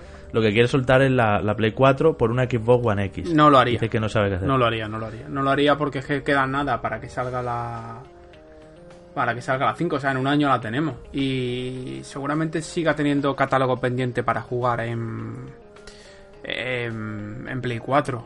O sea, es que claro, si, es que me dice, también tiene que tener en cuenta que en Play 4 quedan grandes cosas por salir. Es que si me dijera, oh, que quedan todavía 3 o 4 lanzamientos, o 3 o 2 lanzamientos de, exclusivos de Xbox One, aparte de Gears, que quiero jugarlo mucho, pues te diría, pues mira, pues vale, pues hazlo. Pero viendo que el, el, el catálogo de lanzamientos de One al margen de la calidad que te da Game Pass, es prácticamente cero. Porque es que cero. Y si no, lo que queda ya es Halo Infinite. Pero que Halo Infinite sale también en la nueva, o sea que es como. Sí, sí. Yo me estaría quieto, no revendería ni colocaría nada, disfrutaría de este añito que queda de PlayStation 4 eh, y ya está, si no pasa nada. que Claro, es que también él plantea una cosa. Dice que son dos razones por las que está pensándose comprarse la One X. Una por el Game Pass, totalmente legítimo y te entiendo porque es la, es la leche. Y otra porque así cuando salga la Play 5, entiendo yo por cómo lo escribe, podrá soltar la One X. Claro, sí, sí, pero, pero eso es una teoría que tiene él, eh, como que podemos tener nosotros, que puede no pasar. Claro, yo. Eh, yo en un lanzamiento generacional, y aquí me falla la memoria, pero yo creo que en el estreno de generación no se suelen hacer planes renove, ¿no? Yo creo que no, ¿eh? Que eso es que al principio. Bueno, pero lo puede hacer él. En plan, vendo la One X en Wallapop y, con el dinero me compro una Play 5. Ahora, si quieres, si quieres una, si quieres jugar a cosas de One y quieres utilizar el Game Pass, píllate una S. Claro, que, la, tienes está por, ciento, es que por 139 o algo así. la tienes. 140 euros. en vez de gastarte, coño, si te gastas 140 pavos y, y si me apuras haces el año que viene Renove, sueltas la, la S y sueltas la Play 4. Hombre, pues la S no le darán mucho ya. bueno, sí, la Play 4, ya. Bueno, eh, como ves, amigo, todo depende un poco de, de cómo lo estés enfocando, pero ten en cuenta todos esos factores. En Play 4 quedan algunos exclusivos fuertes, como The Last of Us 2 o Gozo Tsushima, que se sigue manteniendo en Play 4 y y Death Stranding ahora si te interesa, eh, aparte de poder jugar a, juegos multiplataforma que son muy esperados también, eh, como Cyberpunk 2077, y que en Switch no podrá jugar. Y, y, el Game Pass, pues lo que dice Enrique quizás sea la mejor solución. Un Xbox One S por 140, eh, tienes todo el servicio estupendo que tiene Xbox. Por otro lado, Henry, eh, Lionel Marrero. Hola chicos, ¿podríais hacer un top 3 rapidito o simplemente recomendar juegos para pasar miedo en Halloween? Mmm, juegos para pasar miedo. O juegos de terror. Mm, Esto es un habitual, ¿eh? Uf, En todos sí, los sí, todos los años sale y nos pillas ahí un poco a contra... Pero a ver, yo por ejemplo, mira, quiero rejugarme este este puentecillo que hay, que, que tengo la intención de hacerlo, Resident Evil 4, Mm. en la Switch, que estaba además rebajado en, en la Store de la última semana. Pero de juegos de terror, a ver, voy a mirar la fantería. Vamos a ver, hemos hablado antes ya de Outlast 2, que va a ser un juego que den con el Plus, pero ya, espérate, quieto, porque te lo van a dar la semana que viene con el Plus si tienes PlayStation Plus. Si no tienes PlayStation Plus, es una perfecta eh, alternativa para Halloween. Si quieres multijugador, aquí Sergi le diría Dead by Daylight eh, mejor que Viernes 13. Seguro. Esto sí, porque Dead by Daylight además está súper bien ahora, le han metido contenido de Stranger Things, en fin, eh, está bastante guay. Y, y yo rompo una lanza a favor de Resident Evil 7 con realidad virtual. Sí, yo te iba a decir el 2, que además está reciente y barato. Bueno, el 2, claro, el 2, si no has jugado Resident Evil 2, ahí lo tienes, es un juego de este año y, y creo que está muy bien. Y luego, hace falta que te digamos los que hemos comentado en los últimos programas. Eh, Medieval, si te apetece revivir aquello. Y por supuesto, a raíz de este programa, Luigi's Mansion 3, es un juego ideal para Halloween. Merece la pena, como decíamos, eh, pagar su precio completo porque no va a bajar de precio siendo de Nintendo en el corto plazo. Y, y sale justo el día de Halloween.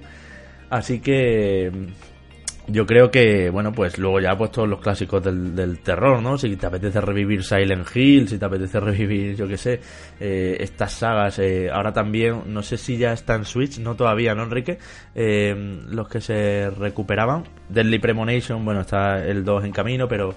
eh, en fin, hay muchos juegos ahí de terror de otras generaciones sobre todo, porque es verdad que esta generación no hemos tenido tanto tampoco. Luego, si quieres más de sigilo extremo, Alien Isolation es un juego que, que gusta mucho también. Pero yo, mi, mi lanza a favor es por un juego de realidad virtual. Este año estoy así. Y creo que Resident Evil 7 de realidad virtual está muy bien.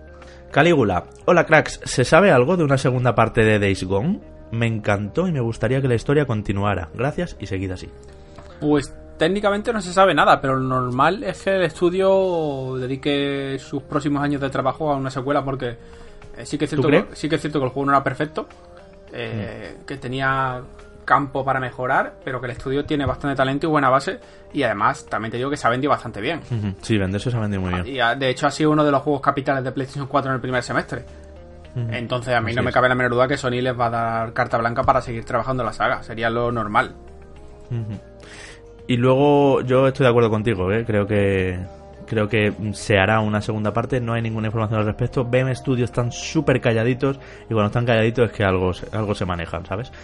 Y luego José A. Urbaneja, entiendo que será José Ángel o José Antonio, eh, nos decía en Twitter con arroba reconectadospod, ya sabéis, cuenta que podéis seguir porque ahí ponemos muchas cosillas. Eh, hola, buenas gente. Eh, hace casi dos meses os pedí consejos sobre, sobre Di- Divinity Original Sin 2 en Switch. Y se ve que no le contestamos, Enrique. Tironcito de orejas. Sí. ¿Podríais hacer un mini análisis? Gracias y seguid así. No lo he jugado, ¿vale? Pero justo Mm. este fin de semana hablaba con un colega que me decía que lo había jugado de principio a fin en Switch, que la versión está genial y que le, le había tenido súper entretenido. Ya sabéis que es un juego muy pecero, pero que la Mm. versión está muy bien llevada. Yo, vamos, este colega me creó el, su criterio al 100%, así que yo lo recomendaría. Lo único malo es que no está el primero. Ya. Y, y- y otra cosa te, te apunto. Quizá no sea un juego para jugarse en portátil. No, Por el tamaño de letra, por- es muy chiquitito Sí, todo, sí, ¿no? sí, pero de hecho, vamos, te lo, te lo, lo puedo consultar. Pero eh, me decía además, me insistía mucho que además que una persona que ha tenido un niño hace nada y que le resultaba súper cómodo jugarlo en portátil.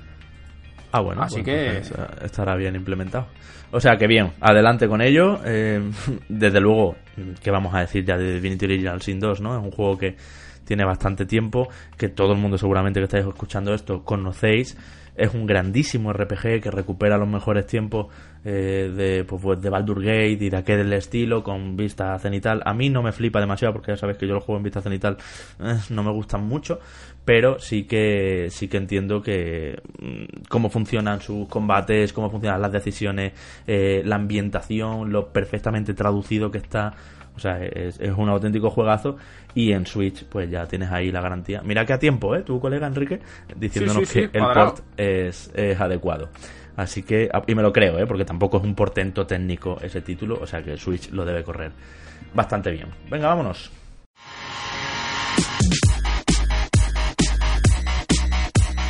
Pues aquí cerramos este noveno programita eh, de Reconectados de la tercera temporada, eh, programa Enrique, que ha sido una pausa en nuestras partidas, en nuestro camino de un otoño, que bueno, entre que estamos los dos solos, que están saliendo muy buenos juegos, todas las semanas estamos recomendando comprar, no sé si te has dado cuenta el ritmo al que, al que va esto, se nota que estamos en el final de la generación también. Y bueno, eh, que queremos traeros todo lo antes posible dentro de lo que la distribución, las distribuciones de las compañías también nos permiten. Ya sabéis cómo, cómo va esto y con la transparencia que lo queremos contar siempre.